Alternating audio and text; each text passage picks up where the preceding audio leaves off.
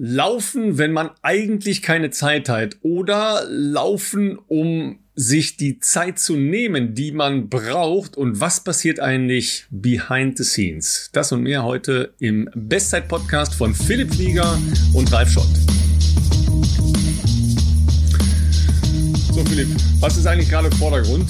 Termine abarbeiten, laufen, äh, Physio, Ärzte, ja, das ist, äh, sieht schon wieder nach Stress aus, was du dir da so aufhalst in der Woche, oder? Wie geht's dir?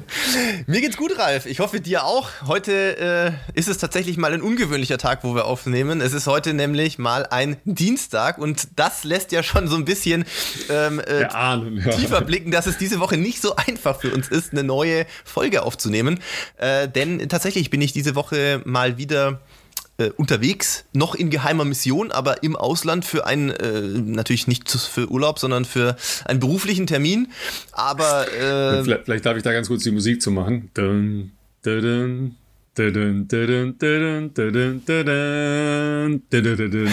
Habe ich noch so im Ohr, weil Absolut. bei uns ist gerade die Klavierstunde zu Ende gegangen von meiner Tochter ja, und die spielt das gerade. Das hört sich besser es an. Es passt perfekt auf jeden Fall. Ähm, zu gegebener Zeit werden wir da wahrscheinlich auch mehr ähm, veröffentlichen können, aber ja, es war jetzt irgendwie schwierig, diesen Termin zu realisieren, weil äh, ja, so Auslandsreisen ist ja gerade immer noch nicht so der, der, der Bringer. Manche Dinge lassen sich aber halt auch nicht äh, remote erledigen, sage ich jetzt mal, zumindest nicht, wenn man vor einer Kamera stehen muss. Und ähm, das hatten wir jetzt schon mal verschoben wegen einer Lockdown-Situation vor Ort und äh, jetzt kriegen wir es die Woche wohl noch hin. Aber ja, also ich, wie gesagt, jetzt auch mal wieder das ganze Prozedere, PCR-Tests und so mal wieder gemacht. Das ist für dich wahrscheinlich jetzt, ähm, weiß ich nicht, wie das von den Spielen ist für Journalisten. Musst du dir das auch immer machen bei den Fußballereignissen? Nee, tatsächlich ähm, war es bis jetzt so, dass ich, jetzt muss ich mal überlegen, ich habe, glaube ich, bisher überhaupt erst fünf Tests gemacht okay. insgesamt. Okay. Ja, also ist relativ wenig, aber ich bin auch ja fast nur zu Hause. Ja. Ähm, und ähm, das Einzige, wo ich jetzt zuletzt einen Test äh, gemacht habe, weil ich in Köln waren ja die Museen offen für mhm. Menschen mit positivem Test. Da haben wir dann einen Adventure-Tag gemacht und sind mal ins Museum zur Andy Warhol aus. Mit negativem Test nehme ich mal an, also das wäre sonst nicht so gut. Selbstverständlich, ja, aber du musst halt einen offiziellen, ne? Ja, du kannst keinen Selbsttest machen, ja. ne? sondern brauchst einen offiziellen mit der Bestätigung und so weiter. Also du gehst dahin, kriegst einen, du ist es jedenfalls äh, hier im Testcenter gewesen, äh, kriegst einen Test und dann gehst du wieder. Mhm. Und kriegst dann so eine Viertelstunde, 20 Minuten später per Mail das Ergebnis und hoffst dann, dass das negativ. Dass das passt, ja.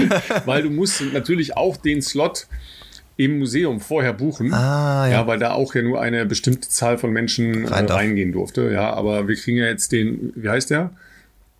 Bundestorwarttrainer, nee, Bundeslockdown heißt der, genau. ja. Bundeslockdown. Das ist so ähnlich, aber ganz anders. ja, der war auf jeden Fall schon mal erfreulicherweise negativ. Das sind ja auch Dinge, die bei mir nicht als sicher äh, vorausgesetzt werden können, äh, sagen wir mal aus der Erfahrung der Vergangenheit. Aber da scheint auf jeden Fall mal alles zu passen. Ähm, und ja, die Woche ist jetzt ein bisschen ja, äh, voll, vollgepackt, aber irgendwie auch schön, ähm, mal wieder so ein bisschen Dinge wie früher machen zu können auch. Ähm, nur, äh, wie du schon sagst, diese Woche wird jetzt der Sport etwas weniger im Vordergrund stehen. Äh, insgesamt hat sich das aber sehr positiv verbessert, auch seit letzter Aufnahme nochmal. Ich habe auch am Wochenende mal wieder mal, 30 Kilometer Lauf gemacht. Wir haben Mal gar nicht drüber gesprochen. Ähm, du hast ja schon wieder eine Dopingprobe gehabt, ne? Also das zeigt ja eigentlich, dass man wieder was von dir erwartet. Ne? Die, irgendwo bin ich im Radar wieder aufgetaucht. Da haben wir gedacht, genau. der Flieger, also den gibt es ja noch. noch. Der ist ja noch irgendwo, irgendwo macht er noch so ein bisschen Zeug, also was mit ansatzweise mit Sport ja, zu tun hat. Ist ja eigentlich, eigentlich ein gutes Signal. Ja. Erstens, man traut dir noch was zu, ja. Zweitens, man denkt an dich, weil es ist ja die einzige Methode, um äh, wenigstens einen Beleg zu haben, dass man sauber arbeitet. Absolut. Ja, also im Prinzip ist es gut, aber es war früh, habe ich gelesen. Oh, also für mich wäre das schon gar nichts ich, gewesen. Also ich bin aktuell sehr froh, äh, dass Barbara viel im Homeoffice ist, eigentlich fast ausschließlich im Homeoffice und letzte Woche ja auch schon Urlaub hatte, weil die ist immer, also die hört sowas sofort und ich habe eigentlich einen recht tiefen Schlaf muss ich sagen. Und das war 6.15 Uhr, 6.20 Uhr rum. Ich muss gestehen, es hat sich eher so traummäßig angefühlt. Das kennt man ja vielleicht mal, dass du was hörst, aber eigentlich denkst, du träumst gerade und ich war eigentlich nur nicht innerlich so gewillt aufzustehen und dann habe ich auch gemerkt, dass Barbara aufgestanden ist und dann hat sie kam sie schon wieder ins Schlafzimmer und meinte, das ist für dich, aber das habe ich mir schon gedacht. Wollte ich gerade sagen, welcher Nachbar kommt sonst vorbei um die um Zeit die und will einen Kaffee haben. Ja.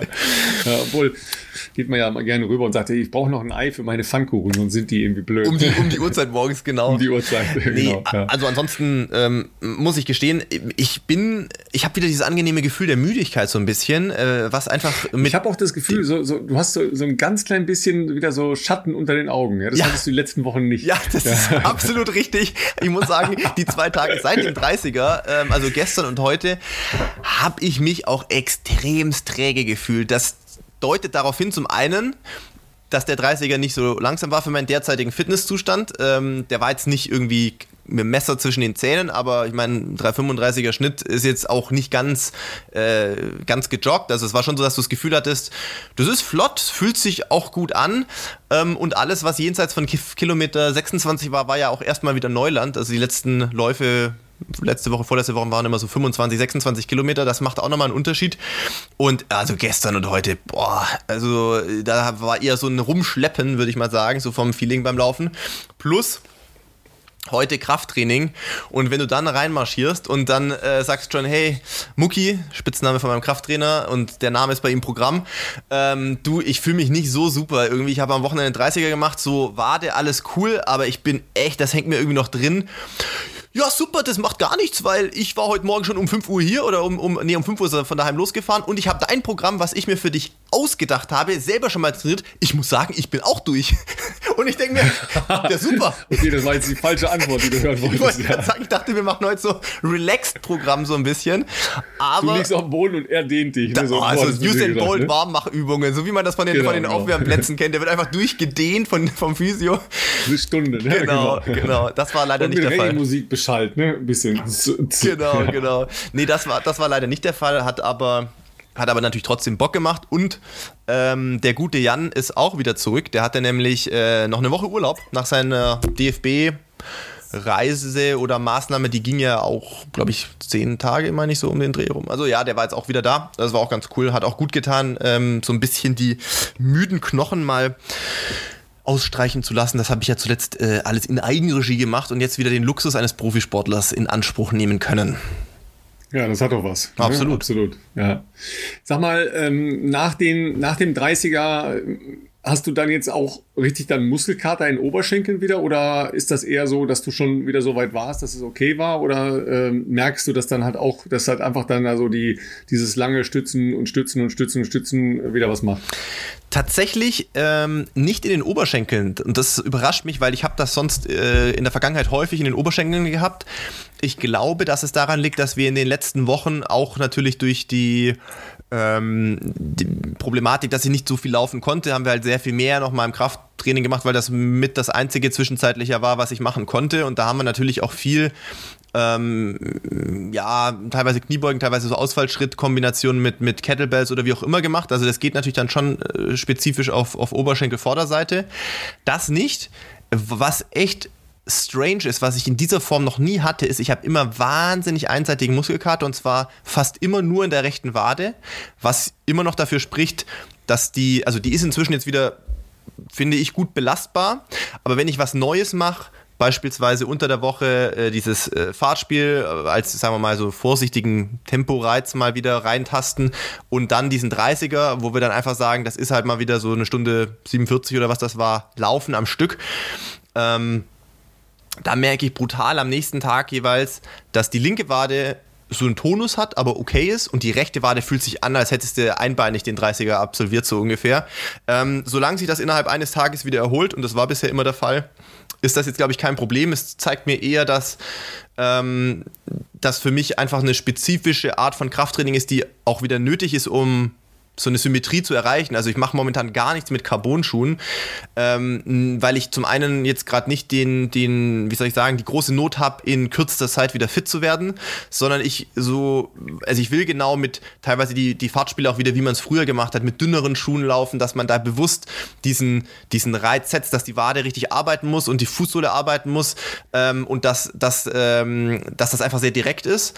Ähm, und dann mache ich meistens so den Tag danach einfach auch ein bisschen nach Feeling. Also weißt du, das ist mir dann auch ehrlich gesagt wurscht, ob jetzt gestern Morgen war es dann halt, weiß ich nicht, ich habe da gar nicht auf die Uhr geschaut. Ich glaube, den ersten Kilometer bin ich gestern Morgen mit Barbara gelaufen in knapp unter fünf Minuten und irgendwann war ich am Ende dann bei 408 äh, man läuft dann so ein bisschen da rein, aber da gucke ich am Tag danach auch jetzt gar nicht drauf, dass das irgendwie wahnsinnig schnell sein muss. Ähm, und dieses Thema Carbon-Schuhe, die werde ich schon irgendwann wieder auspacken, ähm, wenn es dann auch so, äh, wie soll ich sagen, in einem, in einem festen Plan von Renato ist, wo wir sagen, du hast halt jetzt hier einen Drei-Wochen-Plan und da stehen halt sechs, sagen wir mal, sechs, sieben äh, wichtige Einheiten drin, wo das, das Hauptaugenmerk natürlich auch dann darauf liegt, dass du dich in dieser Zwischenzeit äh, maximal gut erholen solltest. Und da hilft natürlich dann zum einen die Schuhe schneller zu laufen und aber auch wahrscheinlich halt nicht so den krassen Impact zu haben. Aber in der Phase jetzt versuche versuche ich echt das bewusst ein bisschen noch mitzunehmen, um diese, diese Wade auch aufzubauen und zu fordern. Und ähm, bislang ist es eigentlich relativ gut gelungen, glaube ich. Ähm, aber ich will auch nicht sagen, also liegt auch dran am, wie gesagt, am Krafttraining. Da machen wir auch echt viel. Ich war heute auch. Äh, es braucht dann oft immer einen Satz. Ich weiß nicht, ob wir vielleicht bis zum Wochenende dieses neue YouTube-Video geschnitten bekommen. Da werden sicherlich auch nochmal einige Übungen drin sein aus den letzten zwei, drei Wochen, was wir da gemacht haben. Bei mir ist es oft so, gerade wenn ich jetzt, heute ist Dienstag, der Sonntag war der 30er, gestern habe ich mich schon ziemlich müde gefühlt so von den Beinen. Heute Morgen ja, wie gesagt, auch nicht so frisch. Du brauchst dann oft einen Satz von einer neuen Übung, wo du einfach merkst, oh, das machst du jetzt gerade gar nicht für das, die Muskulatur, sondern erstmal für den Kopf mit der Ansteuerung und so. Gerade wenn es darum geht, zum Beispiel irgendwelche kleinen Sprünge kombinationsmäßig zu machen, wo halt dann der Fokus ist. Wir hatten heute das so, dass zum Beispiel das hintere Bein, also in so einer leichten Schrittstellung, ähm, das hintere Bein auf so ein bisschen erhöht gestanden und das Standbein vorne sollte praktisch immer auf so eine Hantelscheibe, die ist ja jetzt nicht so hoch, immer auf die Hantelscheibe springen und wieder runter. Oder anders gesagt, von der Hantelscheibe eigentlich runter und auf die Hantelscheibe hoch.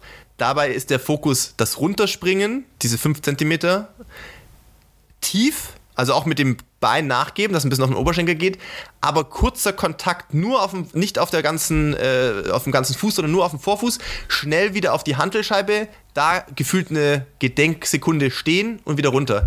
Hey, den ersten Satz bei 15 Wiederholungen, da war nicht zu erkennen, dass eine von den beiden Bewegungen die schnelle war und die andere die, die etwas Standphase ist, wo er daneben stand und sie auch den, das Kinn gekratzt hat und gesagt hat, also ich konnte jetzt nicht Kann erkennen, was schnell das ist. Wieder wegnehmen. ja. Da habe ich gesagt, ich, es arbeitet auch gerade im Kopf, dass der Impuls schneller sein soll. Hallo, schnell, hallo. Ja. Aber im zweiten klappt das dann oft schon besser und ähm, da merkst du dann auch, wie das, äh, wie das dann auch richtig funktioniert und wie der Körper das halt auch ähm, dann umsetzen kann. Also da muss man ein bisschen geduldig sein.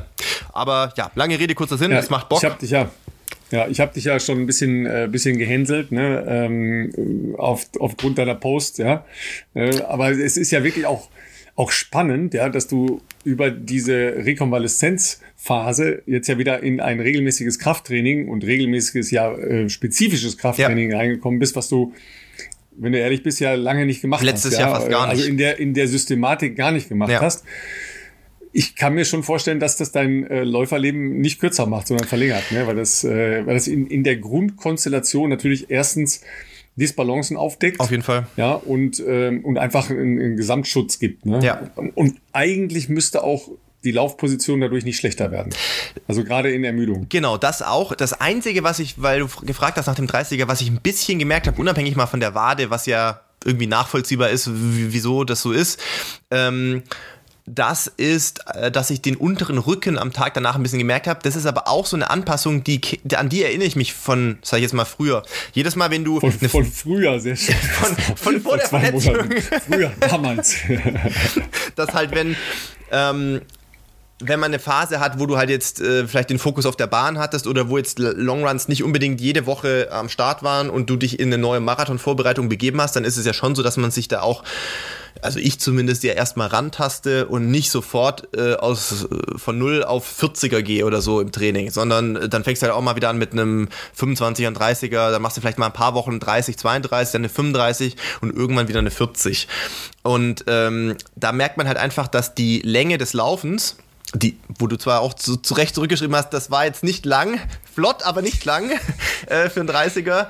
Ähm, dass, dass da einfach, das ist halt was anderes, ob du eine Stunde rennst oder in dem Fall, zwei Stunden waren es jetzt nicht ganz, aber halt diese Stauchung hast. Und ich bin jetzt auch bewusst immer äh, nicht unbedingt diese, diese krassen Tempostrecken gelaufen, wo ich sonst auch diese äh, in der Marathonvorbereitung meine Tempo-Dauerläufe mache, direkt an der Donau, sondern äh, eher im Nabtal. Das ist jetzt nicht ultra bergig, aber wer sich hier auskennt aus den Regensburger äh, Gefilden, wenn man äh, von, von, von Goldberg Richtung Kalmünz läuft, da hast du schon mal Pilenhofen einen Stich drin oder so kleinere Hügel oder sowas. wenn du da drüber rollst, auch beim Runterlaufen rollen lässt, dann ist das halt ein bisschen mehr Impact und das ist einfach auch eine Anpassung, wo man halt ähm, am Anfang ein bisschen aufpassen muss, dass sich das in den ersten ein, zwei Tagen widerlegt und dann ist das auch kein Problem. Also ich glaube, Jan heute bei der Behandlung war, äh, nachdem wir uns jetzt zweieinhalb Wochen nicht gesehen hatten, halbwegs überrascht, dass ich besser beieinander war als es zu dem Zeitpunkt, als wir uns das letzte Mal gesehen haben, bevor er zum DFB aufgebrochen ist.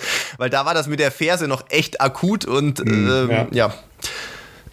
Haben wir. Mal, ne? Regenerative Maßnahmen helfen ne? und dein Körper ist noch in der Lage, Dinge wieder, wieder gerecht zurechtzubiegen. Absolut, ja? absolut. Fun Fact, ja, ihr Lieben da draußen, ähm, deshalb habe ich ja geschrieben, Philipp hat keinen Longrun gemacht, sondern er ist nur weit gelaufen. Stimmt. Ja, Fun Fact, wir sind am Sonntag exakt dieselbe Zeit gelaufen. Oh, okay. Ja, weil ich bin nämlich auch Stunde 46 gelaufen. Ähm, aber wir könnten jetzt ein Ratespiel draus machen, ja. Äh, ich sag mal, mal ich sag mal zwei. Kilometer weniger. Fishing for Compliments oder was. Also knappe 16, mhm. ja, also äh, gut die Hälfte. Okay. Ja, okay. also etwas mehr als die Hälfte, aber mehr nicht. So, das ist halt jetzt gerade mein Grundlagentempo. Das ist auch alles in Ordnung so. Aber Frage: ähm, hast du wahrscheinlich schon länger nicht mehr so einen langen Lauf gemacht, oder? Zumindest hast du es mir nicht die Woche, die Woche davor erzählt. auch. Okay, okay, okay, okay. Die Woche davor auch. Ja, also ähm, der Unterschied aber war natürlich, dass ich dann anschließend noch eineinhalb Stunden Radfahren gegangen bin. Oh, wow. ja, ähm, das passiert dann allerdings auch auf äh, extensiver Basis mhm. logischerweise, ja. Ähm, also um dann nochmal noch mal auszurollen und da werden die Beine eher einen Hauch lockerer durch. Mhm ähm, weil dann ähm, so ein bisschen so diese Verspanntheit rausgeht, die du heute auch beschreibst, ja, und natürlich Durchblutung wird weiter angeregt. Ja, ja, das, das ist schon ein Unterschied. Ja. Ähm, gestern Krafttraining, heute wieder laufen. Mhm, ja. Mhm. Ähm, heute dann, ähm, was war jetzt nochmal? Äh, dreimal, viermal eine Minute, so war das, genau. Dreimal, viermal eine Minute. Sehr Aber gut. ist dann mit Pausen und Ein- und Auslaufen auch elf Kilometer. Klar. Dann natürlich in einem anderen Geschwindigkeitsbereich, also da kommst du dann natürlich dann äh, deutlich runter. Ja. ja, aber so mal als, als Idee, ja, äh, aber auch heute dann noch anderthalb Stunden Radfahren hinten drauf. Ah, also okay. Ne, der Spaß hört ja dann nicht auf. Ja. Aber man äh, ist dann tatsächlich nicht so fest wie nur nach dem Laufen, ja, weil mhm. das kennst du ja auch, wenn du, äh, das ist ja im Prinzip auch ein Fahrtspiel. Klar. Ne? Also wenn du ein Natürlich. Fahrtspiel machst, das ist nicht ganz so strukturiert ein Fahrtspiel vielleicht, aber das ist halt jetzt ein strukturiertes ja. Fahrtspiel. Ja, ja, ja, ja wenn du das gemacht hast, ist man ja doch so ein bisschen stiff ne? in, in, äh, in der Beinmuskulatur und so weiter. So, wenn du danach eine, eine Stunde dich aufs Rad setzt, ja, und das nur über Frequenz machst, also nicht drücken, sondern einfach nur Frequenz und ein paar Frequenzsteigerungen oder sowas, dann hat man im Anschluss nachher die halbe Stunde auf dem Sofa verdient. Ach nee, ich wollte sagen, äh, etwas lockere Muskulatur tatsächlich. Ja, man muss ja nicht mehr stützen, ja, und äh, man, man sorgt ja dann weiter für Durchblutung. Also es ist äh, aber ich war auch die halbe Stunde auf dem Sofa noch. Aber wenn du jetzt sagst, du machst einen Lauf, der bei dir auch äh, eine Stunde 45 roundabout ist, äh, den Lauf hast du wahrscheinlich ohne Verpflegung gemacht, oder? Oder hast du Nein, tatsächlich, tatsächlich ähm, war das auch ein Unterschied zu dem Lauf eine Woche davor. Okay. Da war das aber als äh, Solo-Laufprogramm. Okay. Ähm, da habe ich das als Lauf ohne vorher Kohlenhydrate gemacht. Oh. Also nicht nüchtern, ja, weil wir haben ja schon mal drüber gesprochen, mhm. von nüchtern halte ich nicht so viel, ja.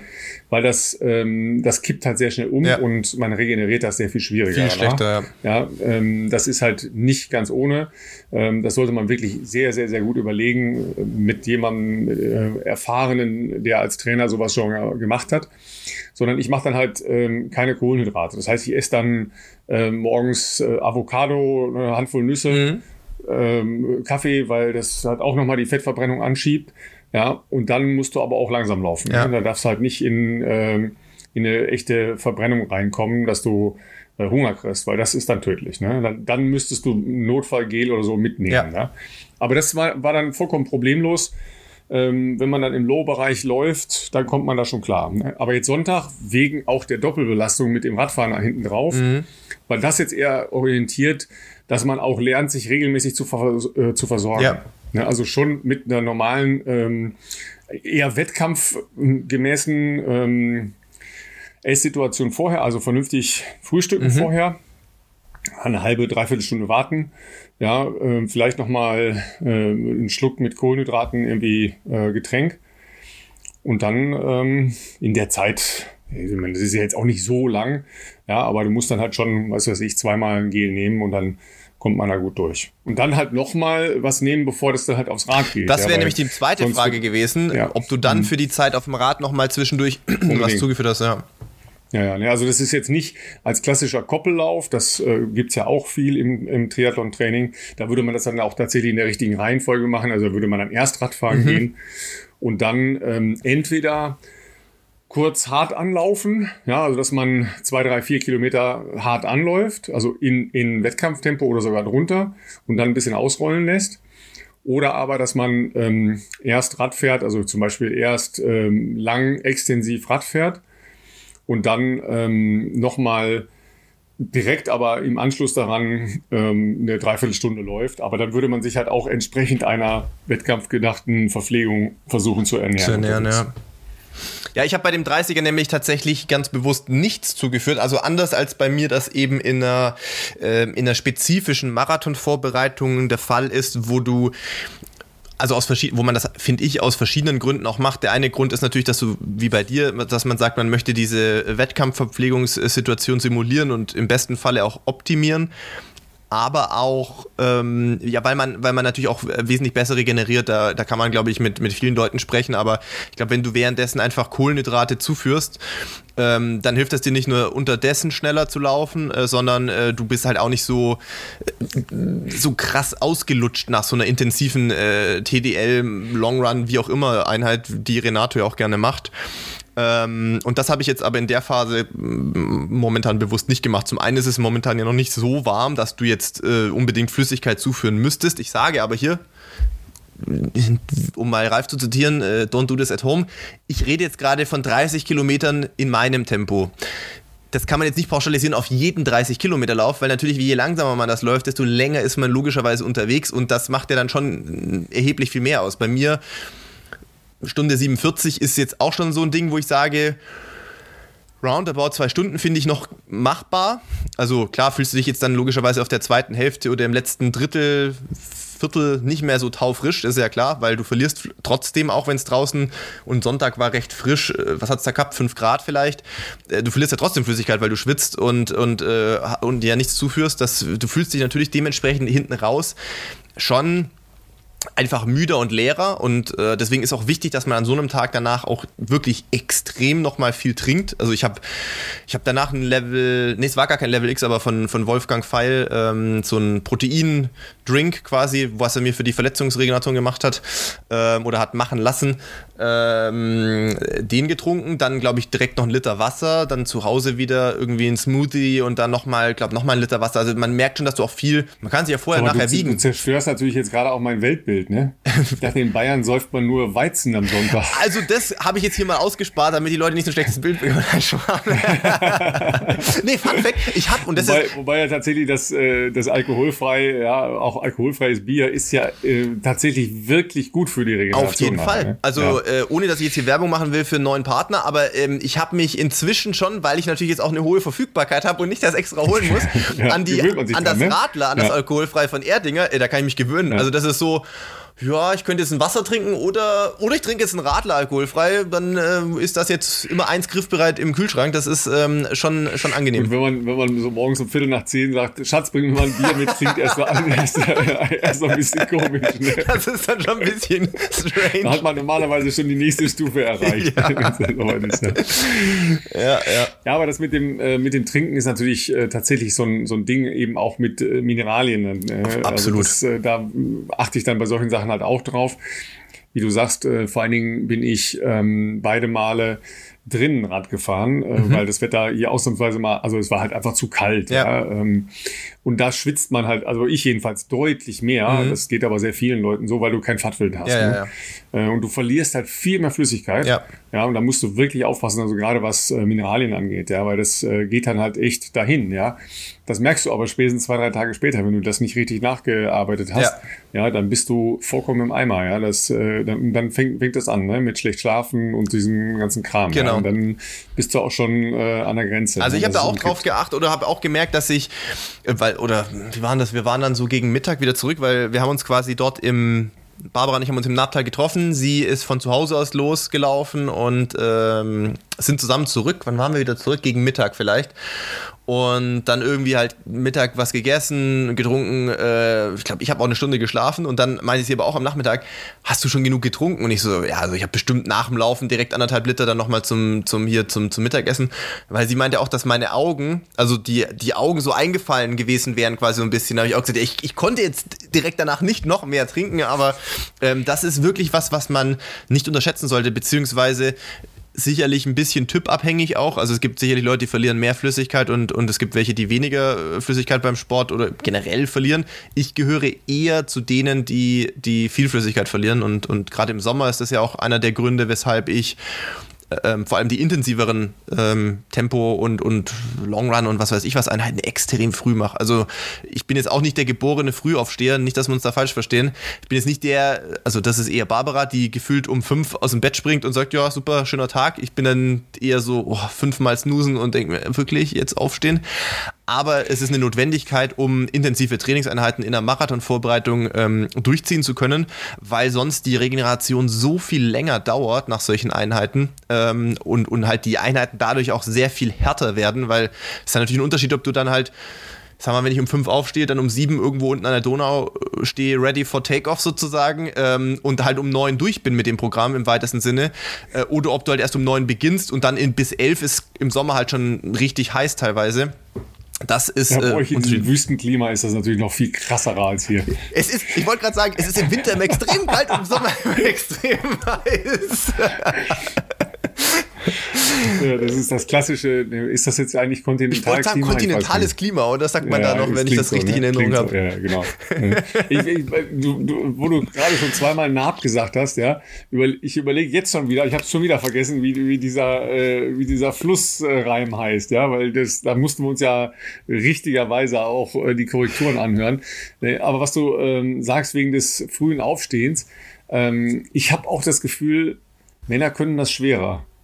Ähm, ja, weil ich, ich sehe relativ viele Frauen morgens joggen, aber vielleicht ist das halt auch einfach nur, weil die dann halt mit den, äh, mit den Kids irgendwie äh, aufstehen und äh, das nutzen, um morgens dann, dann zu laufen. Ja, für mich ist das ja auch gar nichts. Ja, ja, ja, ich komme ganz schwer in, in die Pötte morgens.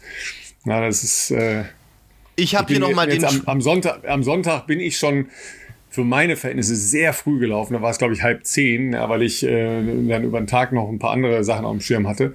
Weil du musst ja dann äh, bis erst laufen, dann ja, nochmal Radfahren, das, das sind dann schon ein paar Stunden, ne? ja, die dann einfach weg sind. Ja. Ich habe hier nochmal noch mal nachgeguckt. Ja, ich habe nachgeschaut, weil auf Apple, ähm, bei Apple äh, Podcast oder beim Podcast-Player von Apple kann man ja bewerten und ähm, auch Kommentare hinterlassen und die gute, wie heißt sie denn hier? Äh, äh, äh, Anja hat hier kommentiert. Ähm, am 26. März hat es uns geholfen, weil wir so am Schwimmen waren, im wahrsten Sinne des Wortes. Isar, Iller, Inn fließen zu der Donau hin. Altmühl, Naab und Regen fließen ihr entgegen. Und Siehst genau diesen Spruch ja, haben wir gemeint hätte und nicht hätte gewusst. Mir jetzt schon gefehlt. Ja. Ich hätte jetzt schon eben gesagt, Iller, Naab und Regen fließen ihr entgegen. da wäre schon wieder vorbei gewesen. also wir sind jetzt noch nicht mal bei 3 Plus angekommen nee. in, in Heimatkunde, ja, sondern wir sind immer noch bei drei Minus. Und ja. letzte Woche haben wir den nächsten Bock geschossen. Da hat uns der gute oh, Benedikt ha. und andere auch noch, aber unter anderem der Benedikt per Mail und auch auf Instagram, äh, müsste ich jetzt nachschauen, haben wir, haben wir direkt hier unseren Fauxpas vorgehalten bekommen. Ja, Zu aber, Recht. Aber ich, ich möchte, bevor wir zu Kreuze kriechen, ja, möchte ich direkt ja, unsere Entschuldigung anbringen. Ja. Es war das Wochenende, ja, es war the one and only weekend, ja. ja. Immer noch die Number One in unserer All-Time-Episoden-Frequenz, äh, ja, das Wahnsinns-Valencia-Wochenende. Ja, das ist richtig. Ja, dass wir da mal schnöde Weltrekorde vergessen, ja, sei uns äh, bitte das mal. Das kann mal passieren, also. Verziehen. Das, äh, wollte ja, sagen. Dass du das nicht mitgekriegt hast, das mal sowieso. Ja, da warst du, ich glaube, du warst noch der, im Zoll. Ja, ich war noch kurz du vor. Warst noch gar nicht da, du warst noch im Zoll. Pünktlich vorm Rennen noch gerade erst am Ankommen gewesen. du hast noch nach deiner Verpflegungstüte gesucht und die, und die Nadeln für deine Startnummer. Ja.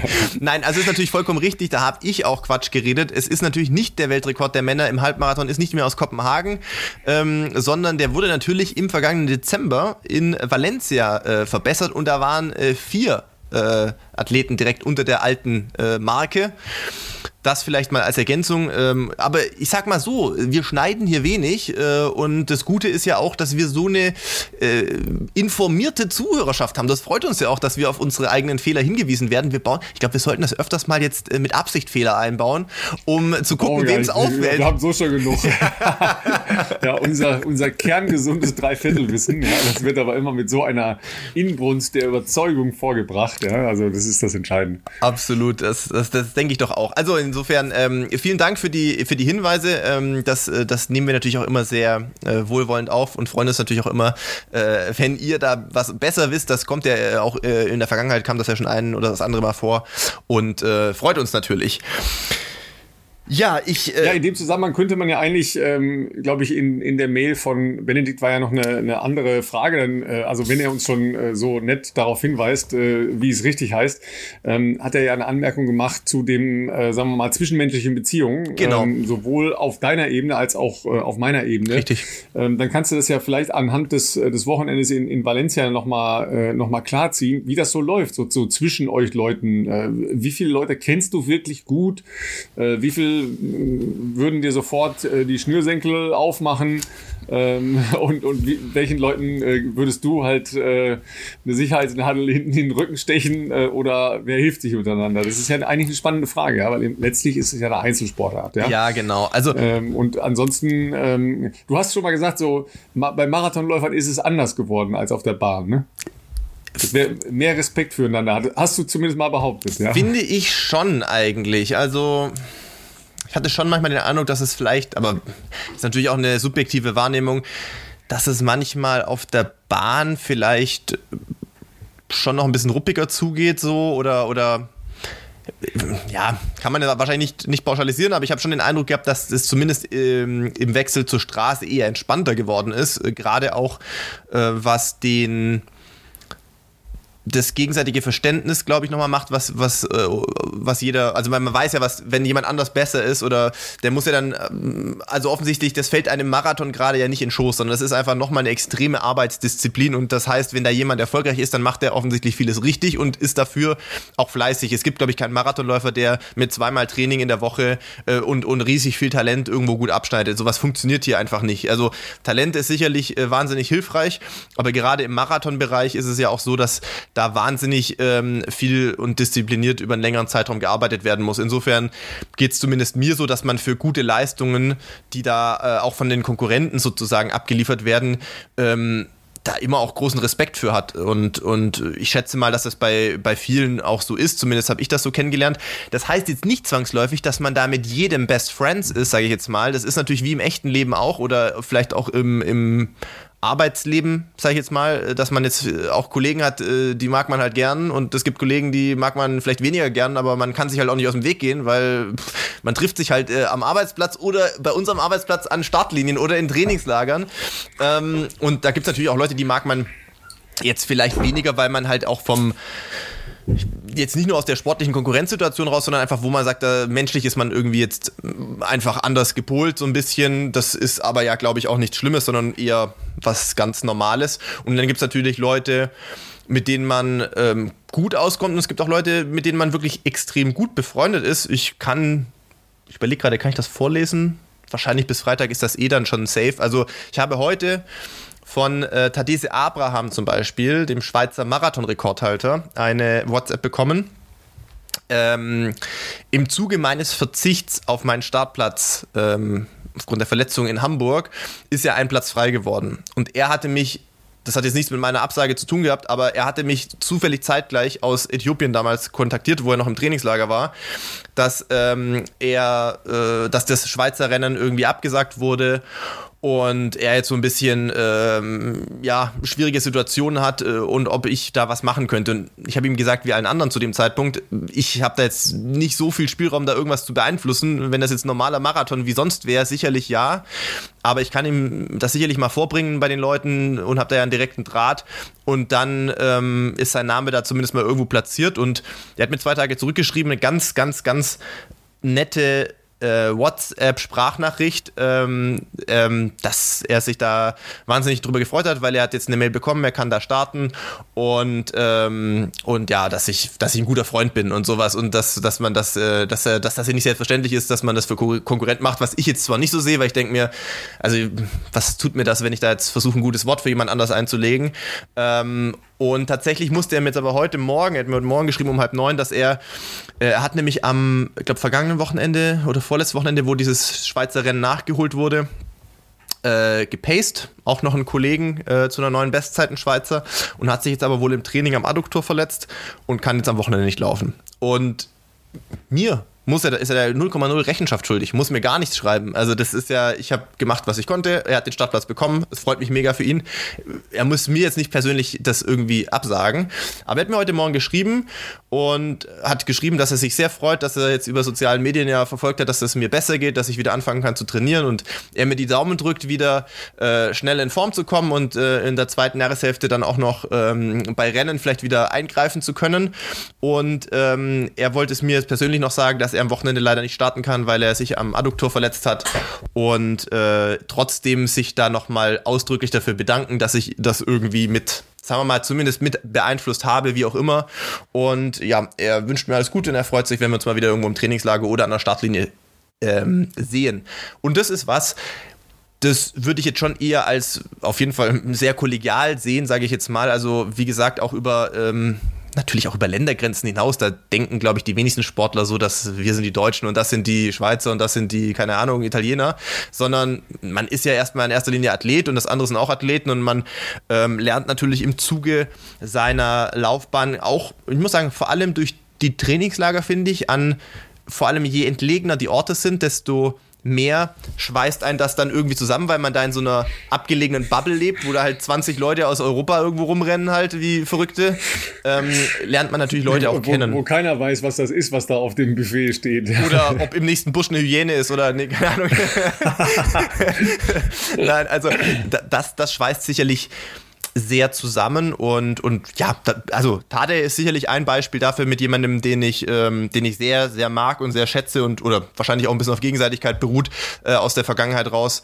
Ähm, und, und genau, also das ist jetzt zum Beispiel ein Beispiel, aber klar, gibt auch Leute, wo man jetzt sagt, pff, ja, gut, sind die halt auch in Kenia, muss ich jetzt aber nicht mehr trainieren. Und das ähm, hat in allererster Linie meistens halt einfach menschliche ähm, Aspekte, wo man halt einfach merkt, man kommt mit dem halt nicht so gut aus. Das ist, glaube ich, bei den wenigsten jetzt aus einer Konkurrenzsituation rausgetriggert sozusagen. Gibt es vielleicht auch andere, bei mir jetzt eher nicht. Das bei mir ich trainiere auch mit Leuten, die schneller sind als ich. Also da habe ich jetzt keine Ego- Probleme oder irgendwie sowas. Also, wo ich dann sage, uh, da ist jemand, also da fühle ich mich aber dann nicht so gut, wenn andere Leute da äh, besser sind. Also, das, ja gut, das funktioniert ja mal in Kenia so, sowieso nicht, ne? weil da stehen halt 50 Mann, wenn du da alle, alle rauslassen würdest, die schneller sind als du, dann bist du alleine. Kannst du alleine trainieren. Dazu gibt es auch noch eine geile Anekdote von einem anderen Schweizer Läufer, den ich sehr gerne mag, den ich tatsächlich in Kenia kennengelernt habe, den Patrick Wägeli.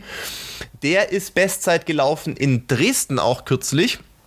2,13 noch was. Ähm, weiß die genaue Zeit nicht. Auf jeden Fall auch für ihn nochmal eine sehr, sehr gute Bestzeit.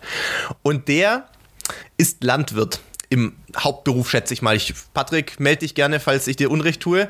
Ähm, aber er ist natürlich ein sehr guter Marathonläufer, äh, keine Frage, aber er, er arbeitet praktisch auch, ähm, ich glaube, am elterlichen Hof oder vielleicht hat er ihn auch übernommen, da bin ich jetzt äh, überfragt.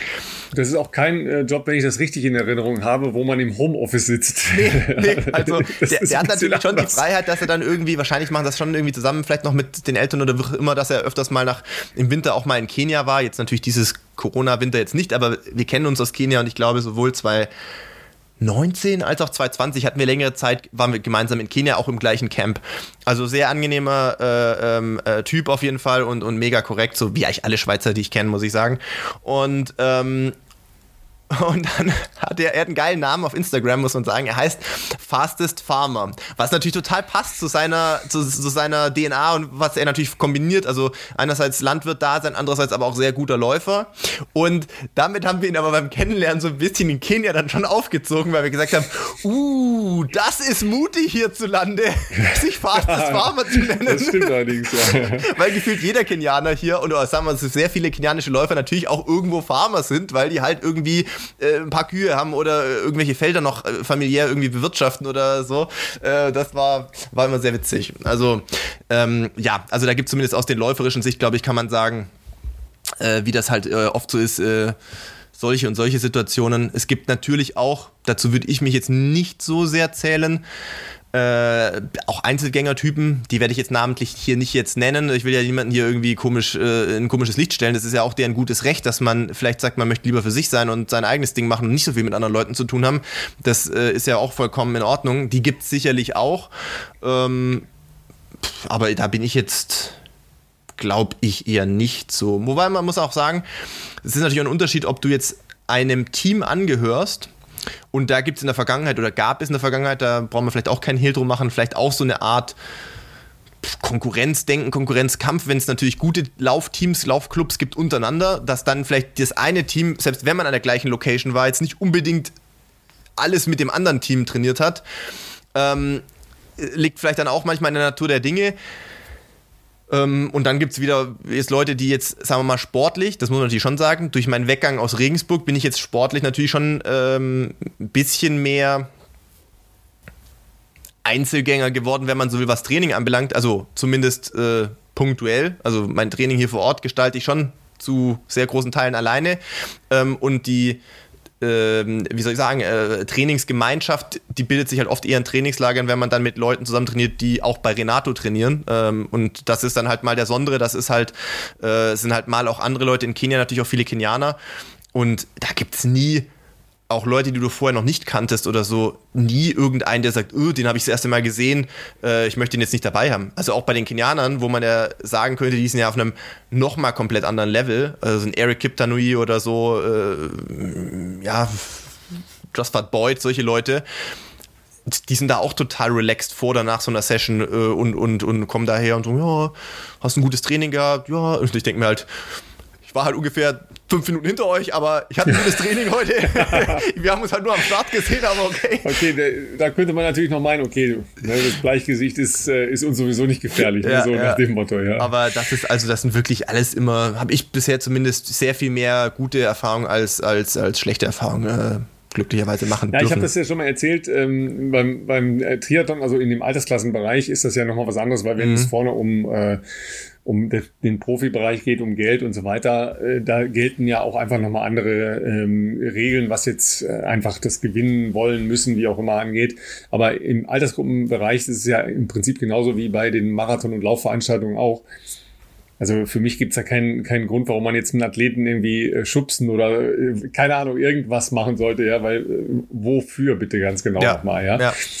Und das, das ist beim, äh, beim Triathlon wirklich schräg, ja. Du stehst da vorne, alle sind so ein bisschen nervös, ja. Also schwimmen, hast halt diese Gummihaut an und äh, hilfst dem einen oder anderen noch da reinzukommen, weil die Dinger sind halt eng, ja, und es ist nicht so einfach, die anzuziehen, weil die muss man halt richtig hochziehen, sonst passen die nicht oben oder man wird erwürgt oder keine Ahnung, ja. Oder die Leute kriegen den Reißverschluss nicht zu, weil sie sich nicht so bewegen. Äh, also ne, alles freundlich, ja der, der eine äh, verliert schon gleich seine Bademütze, ja, und, und, alles, was du dir denken kannst, ja. Da wird sich auch geholfen, ja, bis der Startschuss ertönt.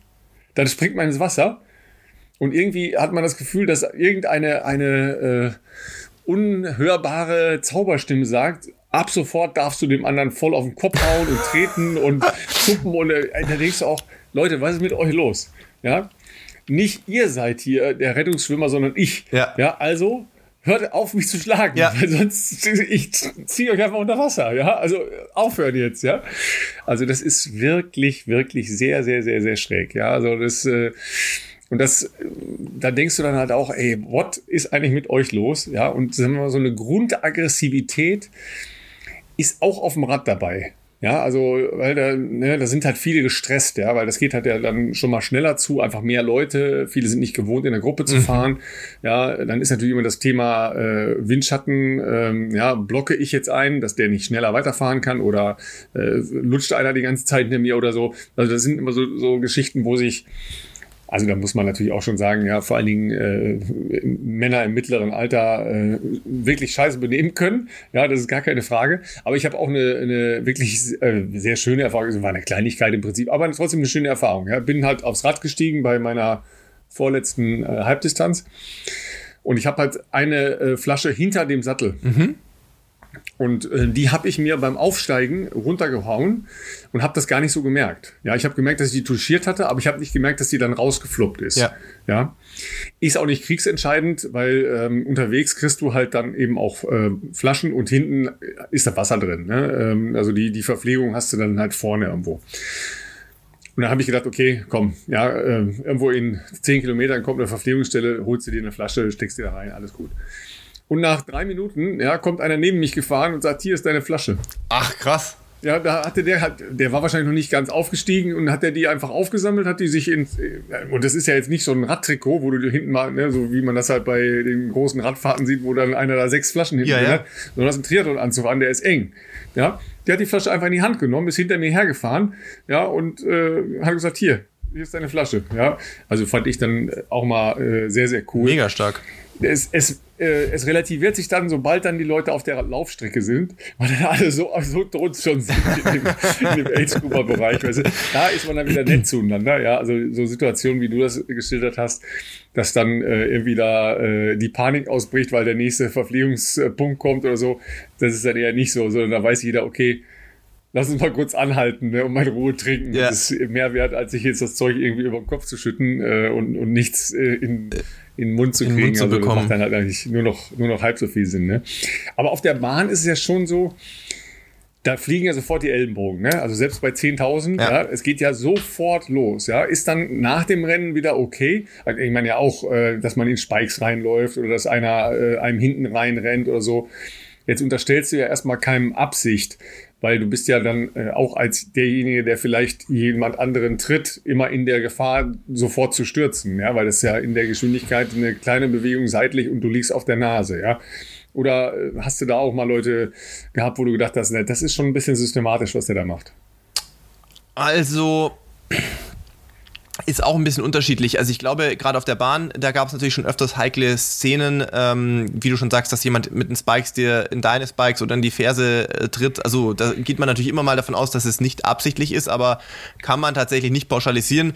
Es gibt auch Leute, die, muss man sagen, haben halt jetzt nicht so, äh, können Rennen nicht so gut lesen, sage ich jetzt mal vorsichtig ausgedrückt, ohne dass ich da jemanden zu sehr disse. Und meinen halt, es ist super smart immer auf Bahn... Jetzt möchte ich Namen wissen. Ja, auf Bahn 1, der ist nicht mehr aktiv, aber mit dem hatte ich mal einen sehr verbalen, äh, verbale Auseinandersetzung im Ziel. Ah, im Ziel, ich dachte während des Rennens. Ja, während des Rennens auch, da habe ich schon gemeint, ähm, ich habe gewisse Schimpfworte verwendet, was man eigentlich auch nicht machen darf, aber wo ich auch dachte, was ist mit dir nicht richtig, Junge?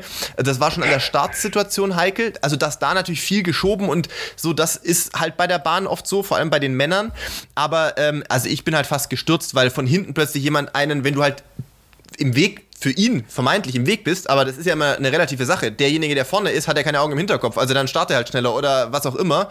Ähm, und da habe ich auch mal gedacht, äh, Kollege, geht's noch? Also da ist halt dann kein Platz. Tut mir halt leid, aber äh, und ähm, oder wer auf Bahn 1 mal sich einkesseln lässt, natürlich ist auf Bahn 1 innen kürzer, das ist mir schon klar, nur irgendwann geht es halt zur Sache, das heißt, man sollte zu einem gewissen Zeitpunkt dann eher da sein, dass man auch reagieren kann und das ist halt manchmal dann vielleicht auf Bahn 1 außen, wenn du dann meinst, du sparst dir halt wirklich jeden Zentimeter, das ist dein gutes Recht. Wenn du aber dann halt immer noch innen bist, weil von außen nach und nach die Leute halt, dann kannst du jetzt nicht einfach da einen Blinker setzen und rausziehen, weil dann ist das halt auch oft mit einer gewissen Kollisionsgefahr verbunden und da gibt es halt auch so Spezialisten, wo du halt denkst, ja, das ist jetzt so Rowdy-Style, das ist jetzt nicht so angesehen, sage ich jetzt mal. Also da gibt es dann schon so, so brachiale äh, Leute, wo du dann halt auch entweder den anderen gefährdest oder dich selber gefährdest, dass du in irgendeinen Sturz verwickelt wirst. Und das ist jetzt nicht so cool und das sorgt natürlich auch dann gerne mal für gewissen Diskussionsbedarf auch im Nachgang, sage ich jetzt mal. Aber ähm, in der Regel geht man natürlich davon aus, dass man das nicht mit Absicht macht. Wenn dann auch sofort irgendwie ein sorry, oder das, sowas kannst du, finde ich, unter einem Rennen schon noch sagen, wenn es jetzt nicht gerade im Vollsprint ist, dann ist auch gut. Ja, manchmal reicht ja, wenn du einfach die Hand hebst ne, und sagst hier. Genau, ja. genau, dann, dann ist da auch alles cool. Aber was halt auch nervt, ist, wenn du zum Beispiel irgendwelche Lutscher äh, bei dir im Windschatten drin hängen hast bei längeren Rennen und der Typ dreht dir halt innerhalb von fünf Runden dreimal in deine Hacken, wo du dann wieder so neun, also so einen Abfangschritt machen musst, was dich aus deinem Rhythmus rausbringt, wo du dann denkst, hey, bist du bescheuert? Wir laufen hier im Kreis bei 25 Runden, wenn es ein Zehntausender ist. Wie schwer ist es denn, den Abstand so einzuhalten, dass es, also ich ändere meinen Schritt ja auch nicht ständig komplett von der Länge.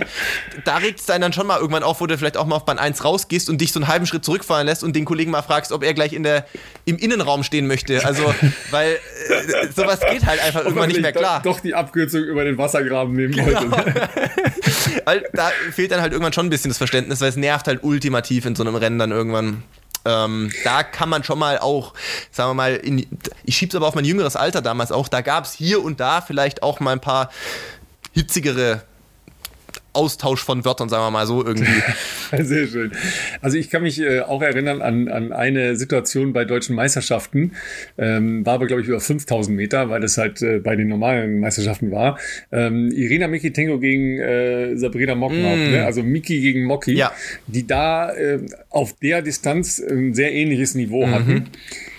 Und da weiß ich, dass sie sich während des Laufes schon sekundenlang die Karten gelegt haben. Ja, und das war, da war bestimmt nicht alles äh, jugendfrei, was sie da ausgetauscht haben. Sicherheit nicht. Da ging es, äh, glaube ich, auch um, äh, wer hinterherläuft und wer wem äh, irgendwie äh, in die Hacken kommt oder was. Also das, was du beschrieben hast gerade. Und ich kann mich daran erinnern, dass sie sich auch minutenlang ein, ein Streitgefecht nach dem, nach dem Zieldurchlauf geliefert haben. Ja, und das hörte nicht mehr auf. Ja, und es äh, ging praktisch auf der Ehren Runde noch weiter, dass sie sich dann die ganze Zeit bearbeitet haben. Ja war dann irgendwie nachher wieder ausgestanden, aber das, das war so eine Situation. Es gab halt international auch so ein paar äh, Kandidatinnen.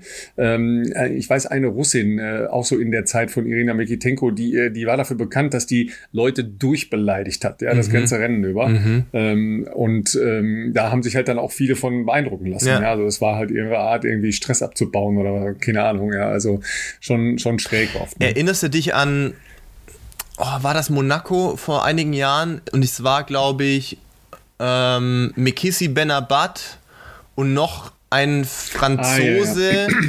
Ähm, die sich im Ziel geprügelt haben, dann glaube ich auch. Ja, ja. ja. Äh, also Mekisi Benabat ist ja, glaube ich, zweimal sogar äh, suspendiert worden. Jetzt äh, muss ich wieder überlegen, der hat sich sogar bei den französischen Meisterschaften, wie hieß nochmal ähm, der Top 1500 Meter Läufer, von den Franzosen, äh, ja. kommen wir gleich wieder drauf.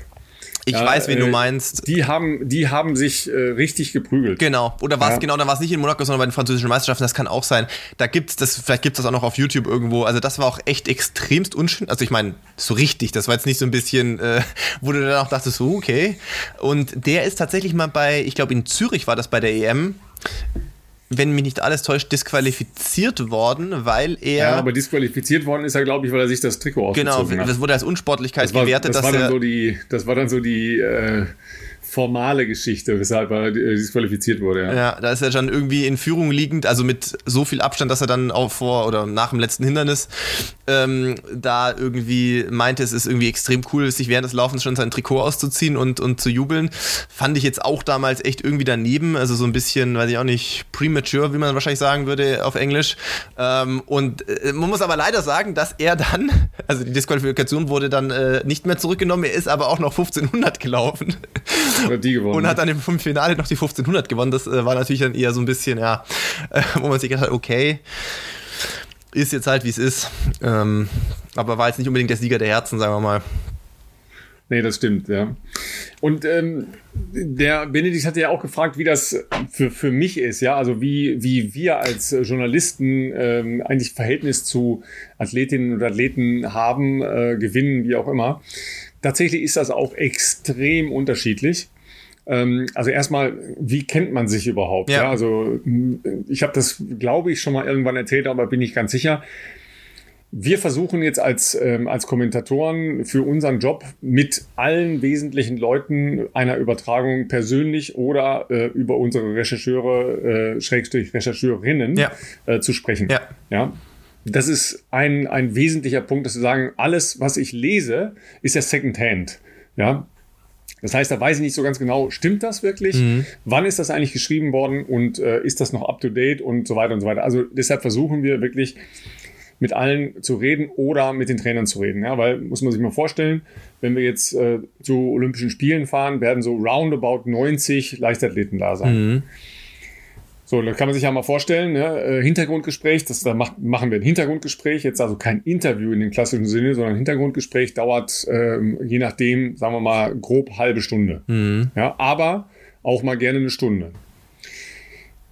Das kann man ja mal kurz ausrechnen, ja. Plus, ich muss ja die, die Termine erstmal irgendwie mit den ganzen Leuten machen, ja. Also, es ist halt schon ein Riesenaufwand, aber es lohnt sich total. Ja, weil über die Zeit gewinnt man dann natürlich auch ein Vertrauen äh, zueinander, dass man halt auch mal Dinge anvertraut bekommt, die dann nicht für die Öffentlichkeit äh, bestimmt sind, die dann wirklich Hintergrund sind. Ja, dass man eine Idee hat, warum vielleicht das bei dem einen oder anderen so oder so ist. Ähm, aber es gibt ja halt auch oft Bereiche, gerade aus dem medizinischen Bereich, da wundert es mich ja sowieso, wie viel da dann doch immer öffentlich ist. Ja, ja weil das ja ein persönlicher Bereich ist. Das, äh, da hat niemand irgendjemandem Rechenschaft abzulegen. Ja, wenn man verletzt ist, ist man verletzt. Wenn man äh, krank ist, ist man krank. Äh, wenn jemand sagt, okay, für mich ist das in Ordnung, das öffentlich zu machen, ist das ja ein ganz anderer Punkt. Aber äh, die Öffentlichkeit hat natürlich überhaupt kein Recht darauf, äh, irgendwas in der Hinsicht zu erfahren, weil das Persönlichkeitsrechte sind. Aber das ist, ähm, ist halt genau so ein Punkt, ja. Und da muss man sich ja mal vorstellen, ein, äh, ein Sprinter, ja, wenn der jetzt das Finale erreicht bei Olympischen Spielen, ja, dann sieht man den dreimal zehn Sekunden Sport treiben. Richtig. so, jetzt rechne mal die, äh, die Vorbereitungszeit eines Laufes dazu. Dann hast du, ähm, dann kommt da vielleicht so nochmal jeweils zweieinhalb Minuten pro Lauf dazu. Ja, also du kommst nicht auf zehn Minuten, wenn jemand ein Finale erreicht. Ja. ja? Da musst du natürlich eine Idee haben, genau so, das ist ja klar. Ja, aber wenn ich zum Beispiel ähm, jemanden habe, der Stabhochsprung macht und vier Stunden im Stadion ist, mhm. oder der 10.000 Meter läuft, ähm, dann ist das natürlich eine ganz andere Geschichte. Was man drumherum erzählen ja. kann. Und es ist nochmal eine ganz andere Geschichte, wenn wir ähm, Laufveranstaltungen, also vor allen Dingen ja Marathonveranstaltungen mhm. vorbereiten. Ja, weil da sind ja so viel unterschiedliche Aspekte und Punkte eines Marathons, ja, ähm, erstmal äh, Vorbereitung, ja, ähm, was ist der Stand, Vergleiche, Zeiten, Plan, ja, äh, Trainingslager, Ernährung, äh, Ernährung während des Wettkampfs und, und, und, ja, wer, wer reicht die Flaschen an, wer ist dabei, wer begleitet? Und, also es ist ja da gibt so viel ähm, Facetten, dass das einfach ja nochmal längere Befassungen sind. Ja? ja. Ähm, das hast du ja auch erlebt, ähm, dass dann da längere Gespräche geführt werden, die gerne auch mal eine Stunde dauern. Ja. ja. Und das sind natürlich einfach auch Situationen, wo man Leute nochmal intensiver kennenlernt. Ja. Aber warum dann ähm, tatsächlich nachher ähm, also sehr gute Bekanntschaften bis hin zu Freundschaften entstehen oder nicht, ist halt schwer zu sagen, ja, weil das ist, äh, ist genauso wie du beschrieben hast. Es ist dann ja irgendwie so, dass man entweder spürt, dass man da irgendwie äh, eine Basis hat oder nicht, ja, dass man gleichen Humor hat, äh, keine Ahnung, ja, eine Ebene hat, wo man diskutieren kann und so weiter und so weiter. Also das war ja auch so ein Übergang, ja, als ich in äh, die Seite praktisch gewechselt habe, da war ich ja noch relativ jung. Da war ich äh, 23. Mhm. Ja. So, das, äh, das heißt, am Anfang meiner Tätigkeit als, als Journalist, da kannte ich die meisten Leute, mit denen ich dann da in der Leichtathletik zu tun hatte, noch vom Sporttreiben Persönlich selber. so vom Sport. Ja, weil ich, mhm. ich, war halt in, in Wattenscheid und in Leverkusen im Verein. Da hast du dann ja schon mal die Leute, das waren ja dann halt auch große Gruppen, ja, also die du dann schon kanntest. Die anderen Leute hast du dann sehr schnell kennengelernt darüber. Und dann ähm, weiß man natürlich halt auch, äh, wer wer ist. Die kennen einen, ja. Ähm, also zum Beispiel einer, der sehr viele in Deutschland gelaufen ist, Linford Christie. Mhm. Ja, mit dem habe ich immer ähm, sehr guten Draht gehabt. Ja, ähm, heute habe ich auch noch einen äh, wirklich ähm, sehr äh, angenehmen Kontakt zu Colin Jackson. Ja, also nicht, dass ich auch nur annähernd in seinem Leistungsbereich unterwegs gewesen wäre. Ähm, aber äh, ein ganz äh, feiner Typ, ja, der inzwischen für die BBC auch schon etliche Jahre halt als Kommentator unterwegs ist, ja.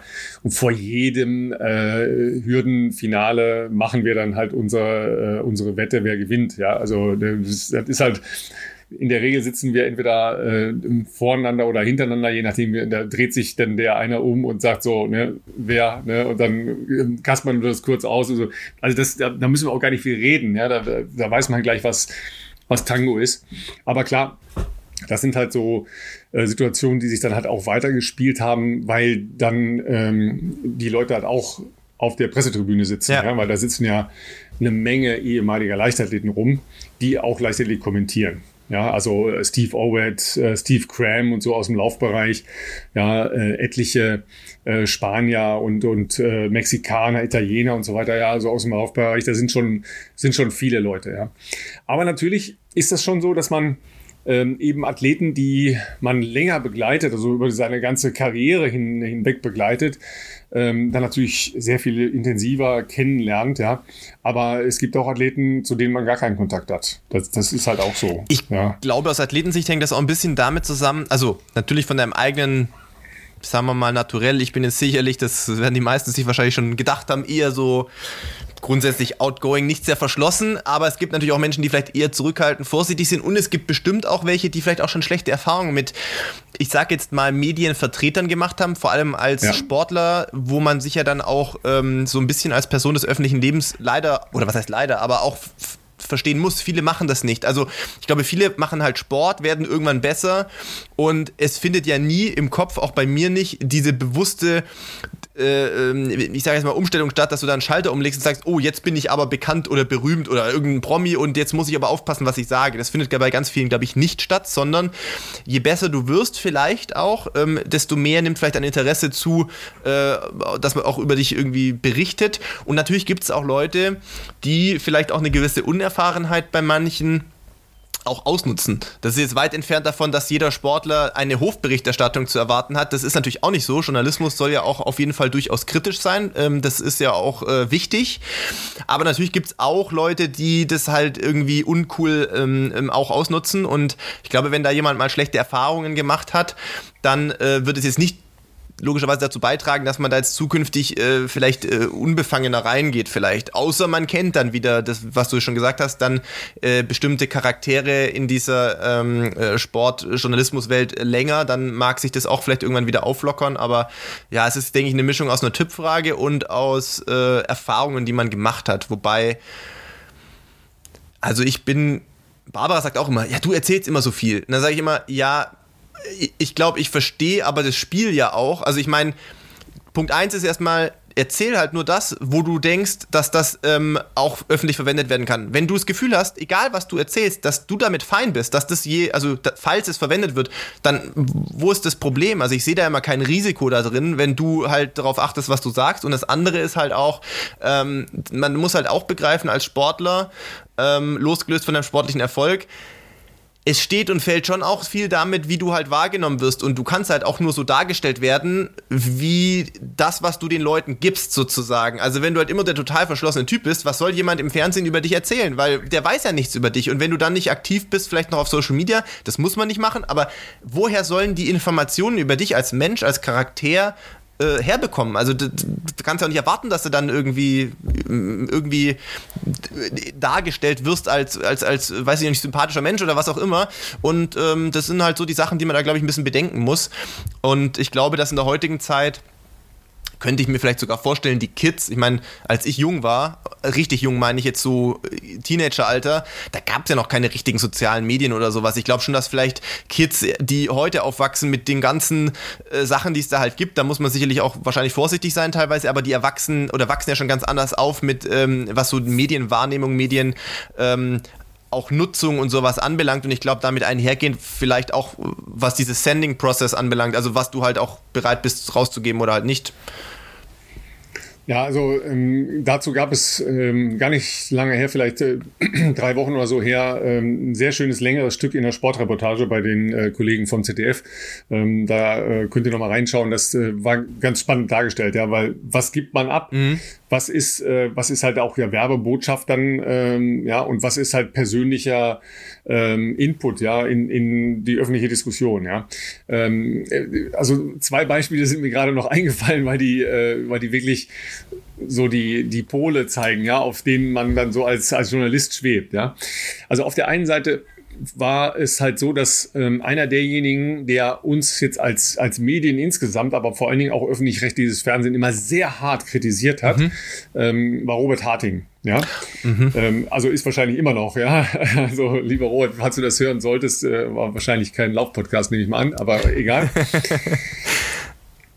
der hat ja auch vieles richtig dargestellt. Ja, es äh, liegt in der Regel jetzt nicht an äh, den Leichtathletik-Kommentatoren oder an den äh, Volleyball-Kommentatoren, dass kein Volleyball oder kein Leichtathletik in dem Umfang, wie sich das äh, viele Hardcore-Fans äh, wünschen und vorstellen, im Fernsehen laufen. Das wird halt auf anderen Ebenen ausgekastet. Ja. Aber äh, da war Robert immer, immer sehr geradeaus und sehr hart halt auch in seinem Urteil.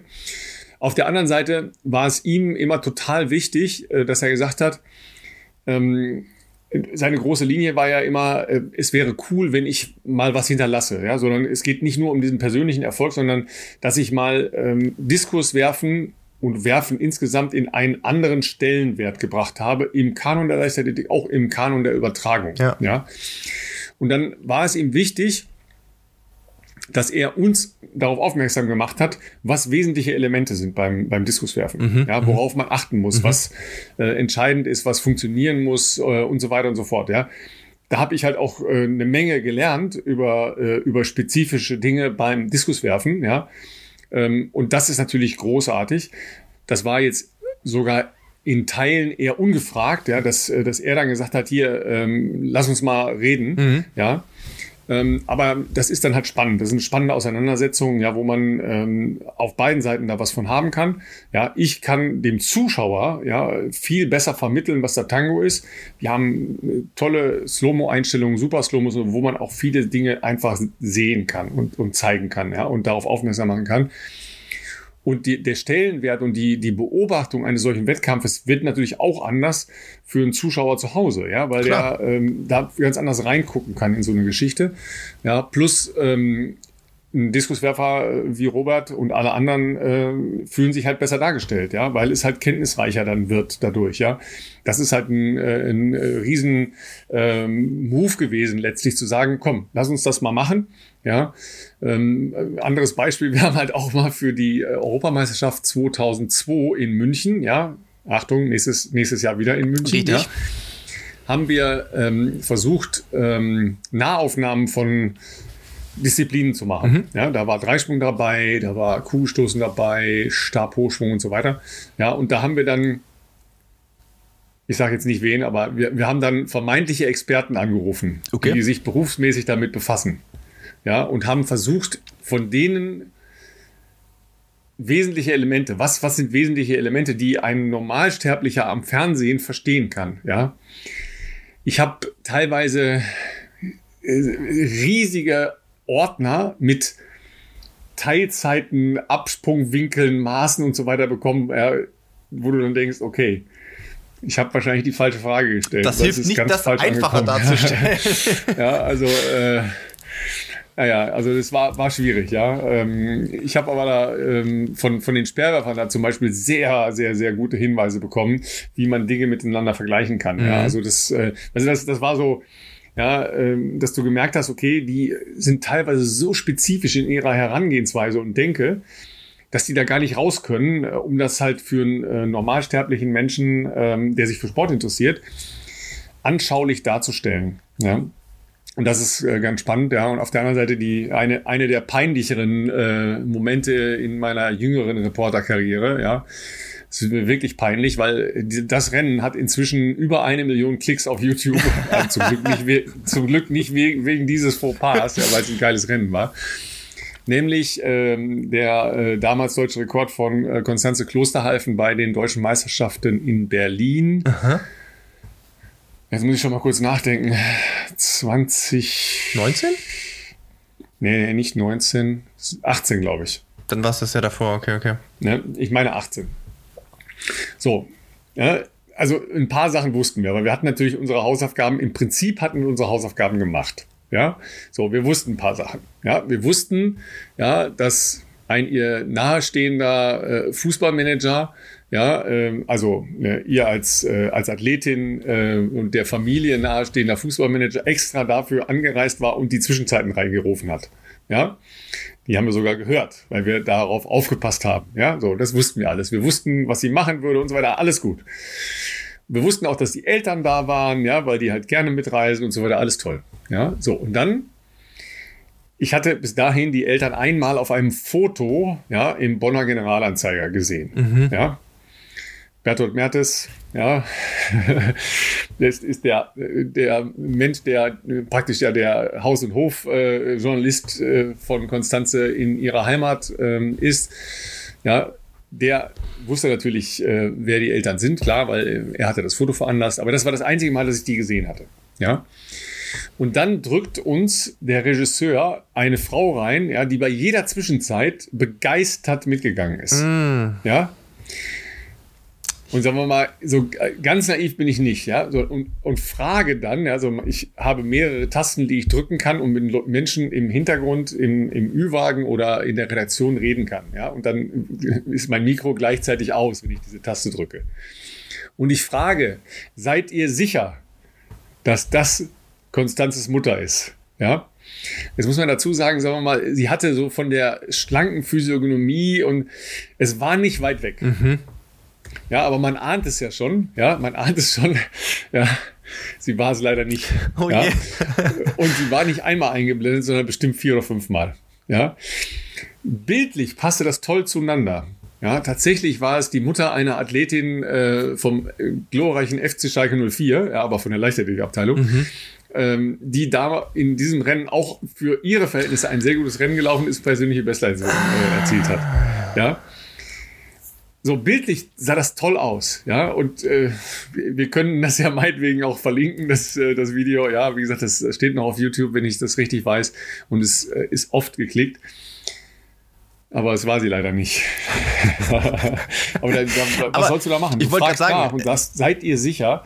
Ja, und da kommt dann ein völlig und so, ja, ja, das ist die. Ja, und dann denkst du nochmal so kurz nach, oh, auf dem Foto sah die wirklich so aus oder nicht? Ja, also die Mutter jetzt ja. nicht die, sondern ja, sah Frau Klosterhalfen so aus oder nicht?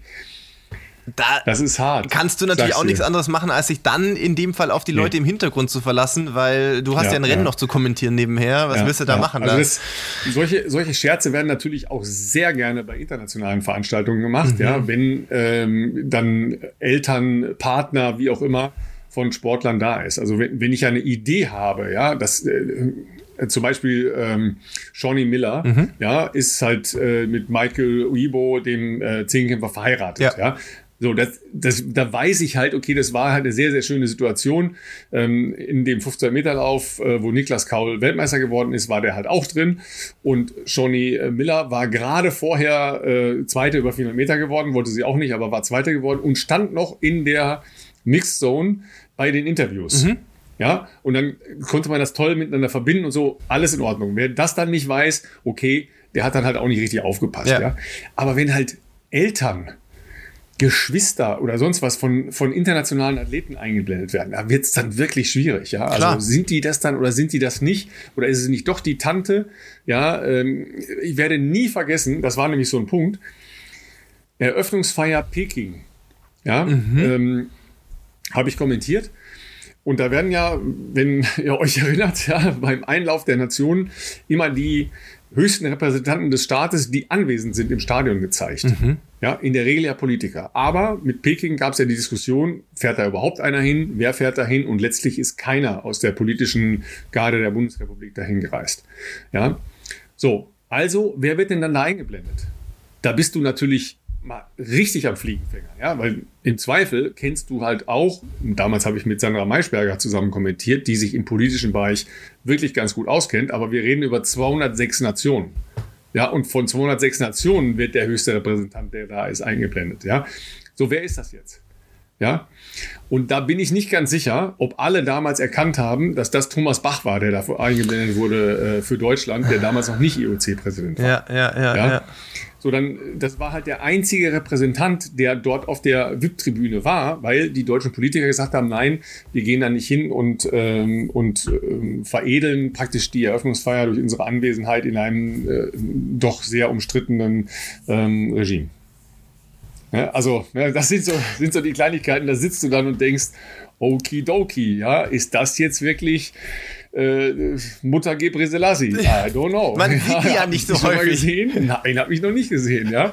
Weil du hast ja schon bei vielen technischen Disziplinen, ja, ähm, sind dann halt immer die Trainer eingeblendet. Ja. Ja. So, aber sind das jetzt wirklich die Trainer? Oder ist das der Vater? Ja. Oder ist es, schlimmer ist ja noch beim Zehnkampf, ja, weil jeder Zehnkämpfer hat ja in der Regel auch nochmal Spezialtrainer für bestimmte Disziplinen. Ja, das heißt, da wird dann irgendwer eingeblendet. Bei den Deutschen hast du das dann halt auf dem Schirm. Und da frage ich mich dann immer, ja, und jetzt? Äh, was machen jetzt die, die äh, 95 anderen äh, Kollegen, die hier auf der Pressetribüne sitzen? Ja, klar. Man, also machen wir auch oft, ja. Dann gehe ich halt zu den Italienern, Franzosen irgendwie äh, und, und dann versucht man sich zu verständigen, hey, was ist denn da los und wer war denn da und so weiter. Aber es gibt natürlich auch Sprachbarrieren. Ja, mein Russisch ist echt brüchig.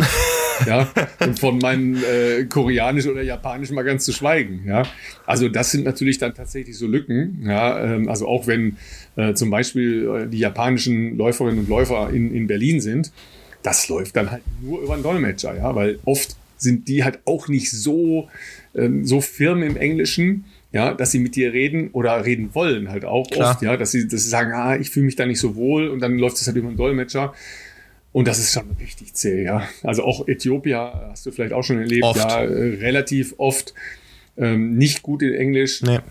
Und dann machen sie es lieber über einen Dolmetscher und dann äh, sagst du, hey, wie geht's denn so? Und dann stellt der Dolmetscher 1,30 äh, eine Frage und du denkst, Okay, was? Was genau? Wir reden gerade über was anderes. Genau, ja, also, ja, was passiert da gerade? Ja? Absolut. So und äh, ich sag's jetzt doch, ja, beim Berlin-Marathon ja, gehe ich ja in der Regel aus der Pressekonferenz raus. Ja. Ja, weil ähm, wir sind ja ähm, so knapp 84 Millionen Menschen und da kann halt keiner Englisch. Ja, deshalb werden immer, wird immer ein englischer Kollege geholt, um das Englische ins Deutsche zu übersetzen. Ja, ja, ja. ja. Ich kenne den Kollegen. Ja, das Problem ist, der übersetzt auch das Englische, was er von, von englisch sprechenden Kenianern hört, nicht korrekt ins Englische. Richtig, ja. Ja, sondern er dichtet sich schon irgendwas dazu. Dass es sich besser ja? und runder anhört, so, ne? Ja, das, das, das wird halt, äh, also äh, unter, wir könnten es ja nett interpolieren nennen, ja? ja, ja. aber es ist nicht interpolieren, sondern es ist einfach irgendwas dazu es ist, Genau, es ist einfach mehr als ja, die, die eigentliche halt Aussage. Gefragt, ja, wie sie den normalerweise trainieren. Und dann erfindet er irgendwas dazu. Ja. Und dann, dann übersetzt er das in radebrechendes Deutsch, ja. Und dann steht das nachher in, in, äh, in, in Agenturen. Ja, ja, ja. Ja, und in 700 Zeitungen in Deutschland. Und es ist halt einfach falsch. Ja.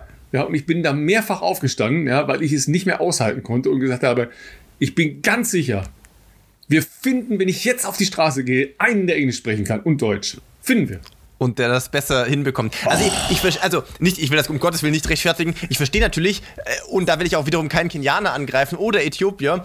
Ich habe auch so die ein oder andere PK schon gemacht, wo der ein oder andere auch sehr gute äh, äh, international bekannte Läufer, vielleicht auch ehemaliger Weltrekordhalter, äh, schon mal neben mir auf dieser äh, PK saß. Und es gibt welche, die sind da mit dem Umgang, haben wir vorher schon gehabt, Umgang mit Medien ähm, etwas geübter und vielleicht auch, weil sie da mehr Bock drauf haben. Stichwort Elliot. Gibt andere, die haben da nicht so viel Bock. Stichwort Kenenisa. Äh, und es gibt dann welche, so ja, die. oder, oder Heilige Selassie, der, der hat ja die Menschen eingenommen Total. schon mit seinem Lachen. Ja, Heile war ja, also auch ein Profi, ich kann mich erinnern, der war das erste Mal in Europa also zumindest bei einem etwas größeren Lauf in Hengelo. Ja. Ja, ähm, da war der ganz frisch in Europa, ja. Und der, der, saß an so einem Tisch und strahlte alle an und hat damals noch sch viel schlechter als jetzt. Er spricht jetzt ja äh, fließend Englisch. Ganz gut ja. Englisch auf jeden Fall, äh, ja. Hat dann noch relativ schlecht, aber das war vollkommen egal. Ja, weil, weil das war einfach ein Mensch, du hast den angeguckt und hast gedacht, Okay. Genau, ja, der, der, hat offensichtlich Freude, hier Lachen, zu sein fertig. und ja. äh, ist alles ja. gut. Aber gerade so Newcomer, die halt vielleicht das erste Mal da sind, die vielleicht erst eine gute internationale Zeit gelaufen sind und deswegen auf dieser Bühne sitzen, es ist schon manchmal anstrengend, solche PKs äh, mitzuverfolgen und zu erleben, weil die Antworten sind, sagen wir mal vorsichtig ausgedrückt, extremst einsilbig und jede ist halt gleich. Da könntest du jede, da könntest du die Jahre zurückgehen, gefühlt ist jede Antwort gleich so. Ähm, fragt einer, äh, sagen wir mal das Beispiel, äh, wie geht's Ihnen? Wie fühlen Sie sich jetzt, wo Sie in Deutschland angekommen sind? Wie lief Ihre Vorbereitung? So halt so Standardfragen. Und dann erwartest du natürlich als äh, Interviewer, dass dann irgendwie so vielleicht zwei, drei Sätze kommen, dass man das halt ein bisschen verwerten kann. Auch für Agenturen natürlich. Und dann kommt halt, I'm feeling good, I'm happy to be here. Und das war's halt so, ne? Und es ist immer das Gleiche. Und dann denkst du dir halt auch, du kannst ja nicht jedes Jahr einfach die gleichen Texte mit anderem Namen abdrucken, aber es ist halt eigentlich so. Und deswegen, ich verstehe vielleicht die Intention dieses Kollegen, aber man sollte das trotzdem nicht machen, weil es ist halt Quatsch. Es stimmt ja dann Ein einfach nicht. Nein. Ein klares Nein. Ja, genau. Weil die, die Intention ist ja nicht irgendwas von diesen Menschen zu erfahren, sondern die Intention ist. Für ihn sich das zurecht zu, zu erfinden. Genau, ja. ja Und das geht das, nicht. Das sind, so sind diese Menschen, äh, mit denen wir da reden, nicht. Ja, ja. ja? Also erstmal muss man ja auch sagen, das ist ja ein Kulturschock. Voll. Ja, du, du, du, kommst, du kommst aus Kenia in eine vollkommen andere Welt. Ja? Dann überleg mal, Berlin, Interconti, Fünf-Sterne-Hotel, ja, das da, haben die in ihrem Leben noch nicht gesehen dann, wahrscheinlich. Äh, und da starren dich halt irgendwelche Menschen an, die du in deinem Leben noch nicht gesehen Sitzen hast. 50, ja, also, 60 meine, Leute da, in dem Publikum. Dass und da jeder mitteleuropäische äh, Läufer, der zum ersten Mal da ist, Ja. äh, Probleme hat, äh, gerade auszuformulieren, Voll. kann ich hundertprozentig verstehen. auf jeden Fall. Ja. Auch da, wir suchen ja dann in der Regel nochmal das extra Gespräch mit Leuten, die Ja. wir noch nie gesehen haben, ja. Es ist halt oft auch so, die sind halt wahnsinnig unsicher in, in, in. Englisch, ja, weil sie halt äh, einen Akzent sprechen oder ähm, einen kenianischen Akzent Ja, sprechen ja. und nicht gut Englisch sprechen, ja. Das muss man auch alles verstehen. Nochmal, mein Kenianisch ist nicht existieren. Ich So, wollte das gerade heißt, sagen. was will ich denn überhaupt? Klar. Ja, also was, was ist denn meine, äh, meine Herangehensweise? Klar. Ja? In, in der Hinsicht unvergessen, ja, weil wir über Kultur, äh, äh, Clash of Cultures gerade reden, ja. Die erste Pressekonferenz von Carl Lewis, ja, Mhm. der damals natürlich eine Riesennummer war, bei den Weltmeisterschaften 1991, ja, so alt bin ich schon, ähm, in Tokio. Ja, Wer das nochmal nachgucken möchte, das Weitsprungduell zwischen ihm und, äh, und Paul ja, ist, ist äh, das geilste Stück Leichtathletik-Geschichte, das, äh, das ich in einem Stadion miterleben durfte. Also unfassbar. Ja? So, da gab es halt einfach, einfach mal vorher die Pressekonferenz und Luis hatte damals einen, ähm, einen japanischen Schuhsponsor, meine ich sogar. Ja, also erstmal haben die gedacht, naja, da werden ja vielleicht ein paar Journalisten kommen. Ja, nehmen wir mal ein etwas größeres Geschäft, wo wir das drin machen. Ja, das war dann halt so ein, sagen wir mal, ein großer Laufshop. Also stellt euch so euren, in den größten Laufshop, den ihr kennt, vor. Carl Lewis war also die, die Nummer eins in der Weltleichtathletik, ja. So, da wollten dann 500 Journalisten rein und ungefähr 85 Fotografen, Kameraleute und so weiter. Also das war schon mal Wahnsinn, ja. Also die, die Leute haben sich gestapelt. Das kann man sich ja heute unter Corona-Bedingungen Schon gar nicht mehr vorstellen. Also gestapelt und die, die quetschten sich an die Wand. Da drin waren 500 Grad, ja, und 7000 Prozent Luftfeuchtigkeit. So, und dann wurde das Ganze natürlich in, ähm, in Japanisch geführt. Ja, das heißt, alle hatten, das hatten sie super vorbereitet, ja, hatten halt ähm, Dolmetscher-Headsets. So, da konntest du dann äh, die Kanäle anwählen. Ne? Und ich glaube, es gab Japanisch, Englisch. Und ich meine, es hätte noch Französisch gegeben, aber bin ich hundertprozentig sicher. Auf jeden Fall drei Sprachen. Okay, Ja? okay, Also okay. Deutsch war völlig überraschend nicht dabei. I- ja. Und dann waren da halt Dolmetscher, die aus dem Businessbereich kamen. Ja.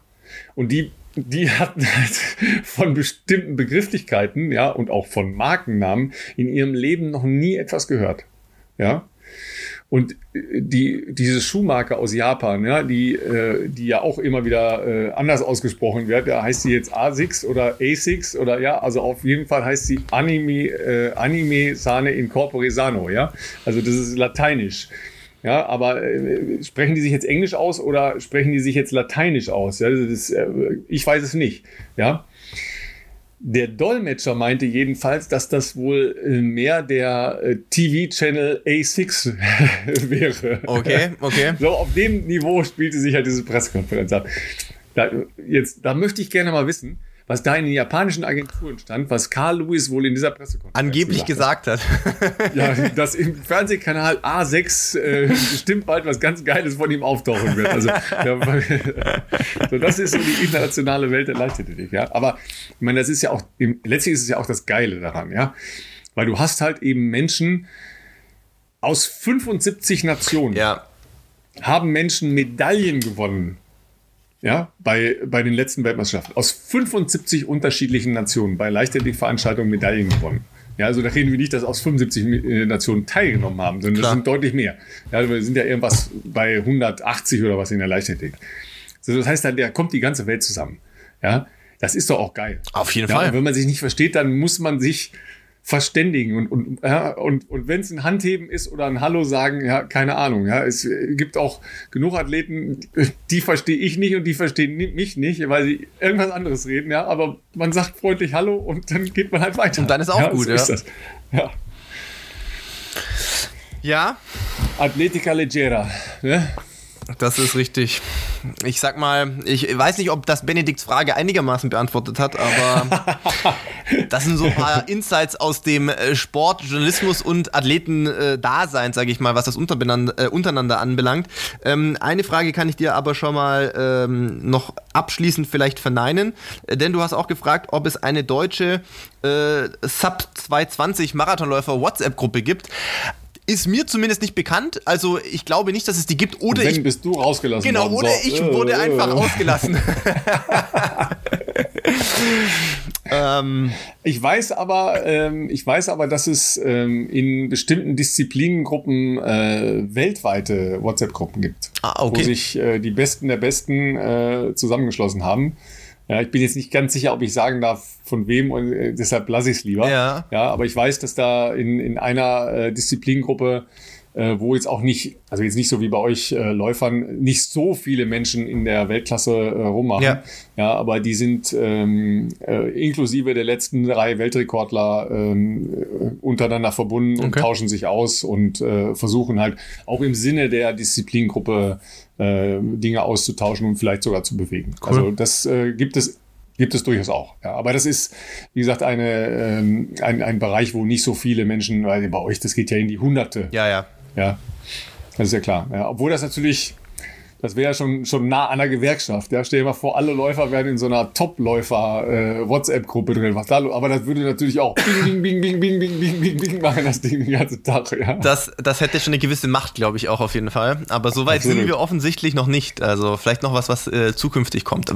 Es gibt jetzt ja schon die ersten ähm, Athletenvereinigungen, äh, sage ich jetzt mal, auch inzwischen im globalen Rahmen, was äh, Leichtathletik, glaube ich, primär mal anbelangt. Ähm, da müssen wir mal vielleicht für eine neue Folge nochmal ein bisschen recherchieren. Da habe ich aber auf Twitter folge ich da auch jemandem, ich glaube Global Athletes oder wie das heißt. Muss ich nochmal schauen. Ähm, das sind auch spannende Entwicklungen, die sich da in den letzten Jahren ähm, angebahnt haben, glaube ich, äh, und denke ich mal nicht mehr äh, wegzubekommen sind und irgendwann vermutlich auch der ein oder andere Verband tatsächlich, man stelle es sich vor, gewisse Zugeständnisse an Athleten machen muss. Das wäre das wäre regelrecht verrückt, wäre das. Aber ähm, soweit sind wir noch nicht ganz. Ähm, schauen wir mal, wie es weitergeht. ja. Du, und eins müssen wir natürlich auf jeden Fall noch machen, äh, weil wir jetzt ja von, äh, von, von den Verbindungen unter äh, Läuferinnen und Läufern äh, gesprochen haben. Äh, wir müssen natürlich noch ein riesen Kompliment an äh, Richard Ringer machen, ja, mit dem wir hier gesprochen haben. Äh, Absolut. Äh, er, er, hatte ja äh, in unserer Folge schon einen äh, sehr positiven und sehr optimistischen Eindruck gemacht, ja. Ähm, und jetzt hat man mal gesehen, wofür, äh, wo, wozu alternatives Training und mal Radfahren und mal Schwimmen führen kann. Ja, äh, 208, was war die? 8, 49, also ja, ganz knapp Brett, die ne? viertschnellste also Zeit. Riesen Glückwunsch, ja. Fantastisches Rennen gelaufen. Genau, viertschnellste jemals gelaufene deutsche Marathonzeit, nur zwei Sekunden hinter Jörg Peter. Ähm, und äh, natürlich ähm, Platz zwei jetzt in dem aktuellen deutschen Ranking, was die, die Quali Richtung Olympische Spiele anbelangt. Äh, ja, Herzlichen Glückwunsch, brutale Bestzeit. Wir haben die Woche natürlich schon, ähm, also gestern, nee, Sonntag, Sonntag haben wir äh, noch miteinander geschrieben äh, nach dem Rennen. Ähm, ich habe ihm natürlich schon gratuliert gehabt und auch eine muss man ja mal sagen, sehr beeindruckende Art und Weise, wie er das gelaufen ist. Also die Bedingungen waren jetzt äh, zumindest augenscheinlich auch nicht ganz ideal äh, in Italien vor Ort, was, ähm, was das Wetter anbelangt hat und ähm, brutalsten Negativsplit gelaufen. Also ich glaube 1,15 erste Hälfte und eine 1,339 dementsprechend auf der zweiten Hälfte, wobei die letzten 10 Kilometer unter 30 Minuten waren. Also das ist schon, schon richtig, richtig das ist heftig. Schon ein Brett, ne? Aber äh, Philipp, die, äh, die Durchgangszeit für, die, für den ersten Halbmarathon, die schreibst du dir mal auf. Ich wollte gerade sagen, vielleicht mal langsamer angehen ja, wäre mal nicht schlecht. Ihr habt in, in Valencia leider ja ein bisschen anders angetroffen. Ja, da waren Richard und ich leider unter 1,5 ja. schon offen. Ich glaube 1,436 sind wir durchgegangen. Es ja. ist vielleicht andersrum mal besser. Also das ist, ist glaube ich, äh, definitiv der Weg, ja, dass man so läuft. Dann, natürlich muss man das erstmal so durchziehen können. Ähm, und weil auch da in den Agenturen, ja, äh, von den Agenturjournalisten war keiner vor Ort. Und da stand dann drin, bei katastrophalen Bedingungen, das war es definitiv nicht. Ja, mhm. ich habe äh, weite Teile äh, des Rennens ähm, an dem Livestream verfolgt. Ja, ähm, für alle, die den kritisiert haben, so einfach ist eben auch so eine äh, Live-Übertragung von so einem Rennen nicht. Das war ja auch ein Rundkurs. Ja. Und ähm, es war schon mit Wind. Ja, aber es war im Prinzip ja ähm, kühl, aber gut laufbar. Ja. Ja, äh, und ganz flach. Ja, also es waren jetzt nicht schwere Bedingungen. Ja, das war es definitiv ja. nicht. Ähm, und Richard selber hat ja auch gesagt, dass er ähm, bis äh, weit hinter Halbmarathon eine Gruppe hatte, die gut gelaufen ist, wo er halt auch gut äh, sich äh, einbauen konnte und das äh, wohl sehr geschmeidig lief. Ne? Ja. Bis dahin, dann ist er ein Teil wohl alleine gelaufen und dann hat er angefangen natürlich hinten Leute aufzufressen. Ja? Und zwar, ich glaube, 15 oder 17 Platz, äh, Platzierungen hat er ja noch gut gemacht. Ich meine, da muss man ja nicht diskutieren. Also äh, wenn, wenn du da einen nach, den anderen, nach dem anderen einkassierst, dann fängst du natürlich auch an zu fliegen. Auf nachher. jeden Fall, auf jeden Fall. Das ist das Beste, was natürlich passieren kann. Und ähm, ja, was ich noch gelesen habe, ich glaube heute, äh, weil ich kurz in Vorbereitung auf unsere Aufnahme nochmal einen Blick auf leichtathletik.de geworfen habe, da gibt es auch ein äh, Interview mit ihm. Und ähm, er hat schon demnächst äh, wieder nächste Wettkampfpläne im Mai in Japan. Also Regenerationsphase ist jetzt dann offensichtlich auch nicht ganz so lange nach dem Marathon.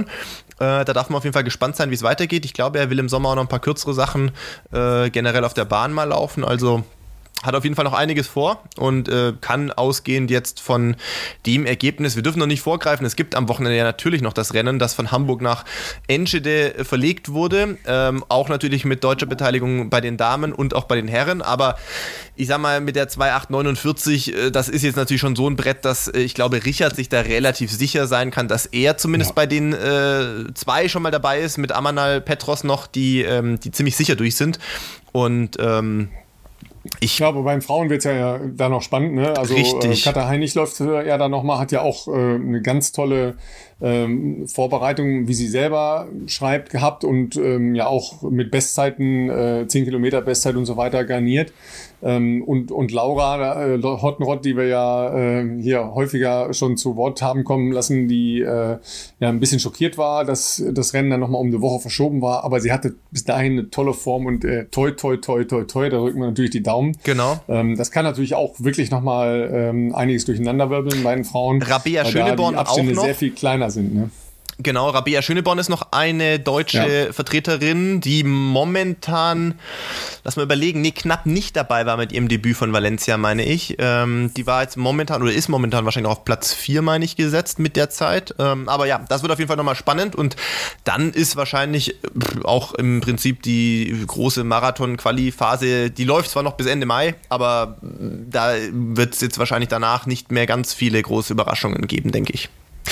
Ja, in nee, diesem aber äh, Optionen soll es ja, glaube ich, noch geben. Ne? Irgendwo äh, wird noch geschraubt, ne? dass man äh, praktisch so am letzten Wochenende noch mal irgendwo laufen kann. Ne? Österreich, ne? in ja, der Nähe genau. von Graz, mhm. genau. Da wird noch was geplant also ich will jetzt natürlich nichts vorwegnehmen, vielleicht gibt es dann noch so Last-Minute-mäßig jemand, der sagt, ich gebe mir das auch noch. Ähm, kann gut sein, ist natürlich dann im Hinblick auf Tokio äh, irgendwann dann auch nicht mehr so wahnsinnig viel äh, Zeit dazwischen, äh, sich zu erholen und neu aufzubauen, aber vielleicht gibt es da ja nochmal auch aus deutscher Sicht jemand, der, der sich das, ähm, der sich das gibt. Wir werden ähm, ja, ich glaube, ich weiß gar nicht. Wir erzählen das, wäre jetzt auch nochmal ein neues Feld, was wir jetzt machen. Wir haben aber schon 90, über 90 Minuten. Ob es einen Livestream gibt oder nicht, äh, wird man sehen. Wahrscheinlich nicht äh, auf deutscher Sprache. Das können wir wahrscheinlich schon mal sagen zum Rennen in Holland am Wochenende. Ähm, aber ihr könnt das wahrscheinlich schon irgendwo finden sonst. Und ähm, ansonsten äh, wünschen wir euch natürlich das Übliche, nämlich äh, viel Spaß äh, am Wochenende und vor allem äh, viele schöne Laufkilometer. Du, du willst gar nicht wissen, was schon wieder bei mir da für Laufkilometer draufstehen. Ich will es auch noch nicht wissen. Ist noch zu weit weg. So weit hast, das hast du nicht aufgedeckt. Das wird immer nur Tag für Tag weitergeschoben, oder? Sowieso. Ich gucke immer nur den nächsten Tag an. Ich habe zu viel Angst. das ist doch super. Schönes Wochenende und äh, geht rauslaufen. Wir hören uns nächste Woche. Macht's gut. Bis dahin. Ciao.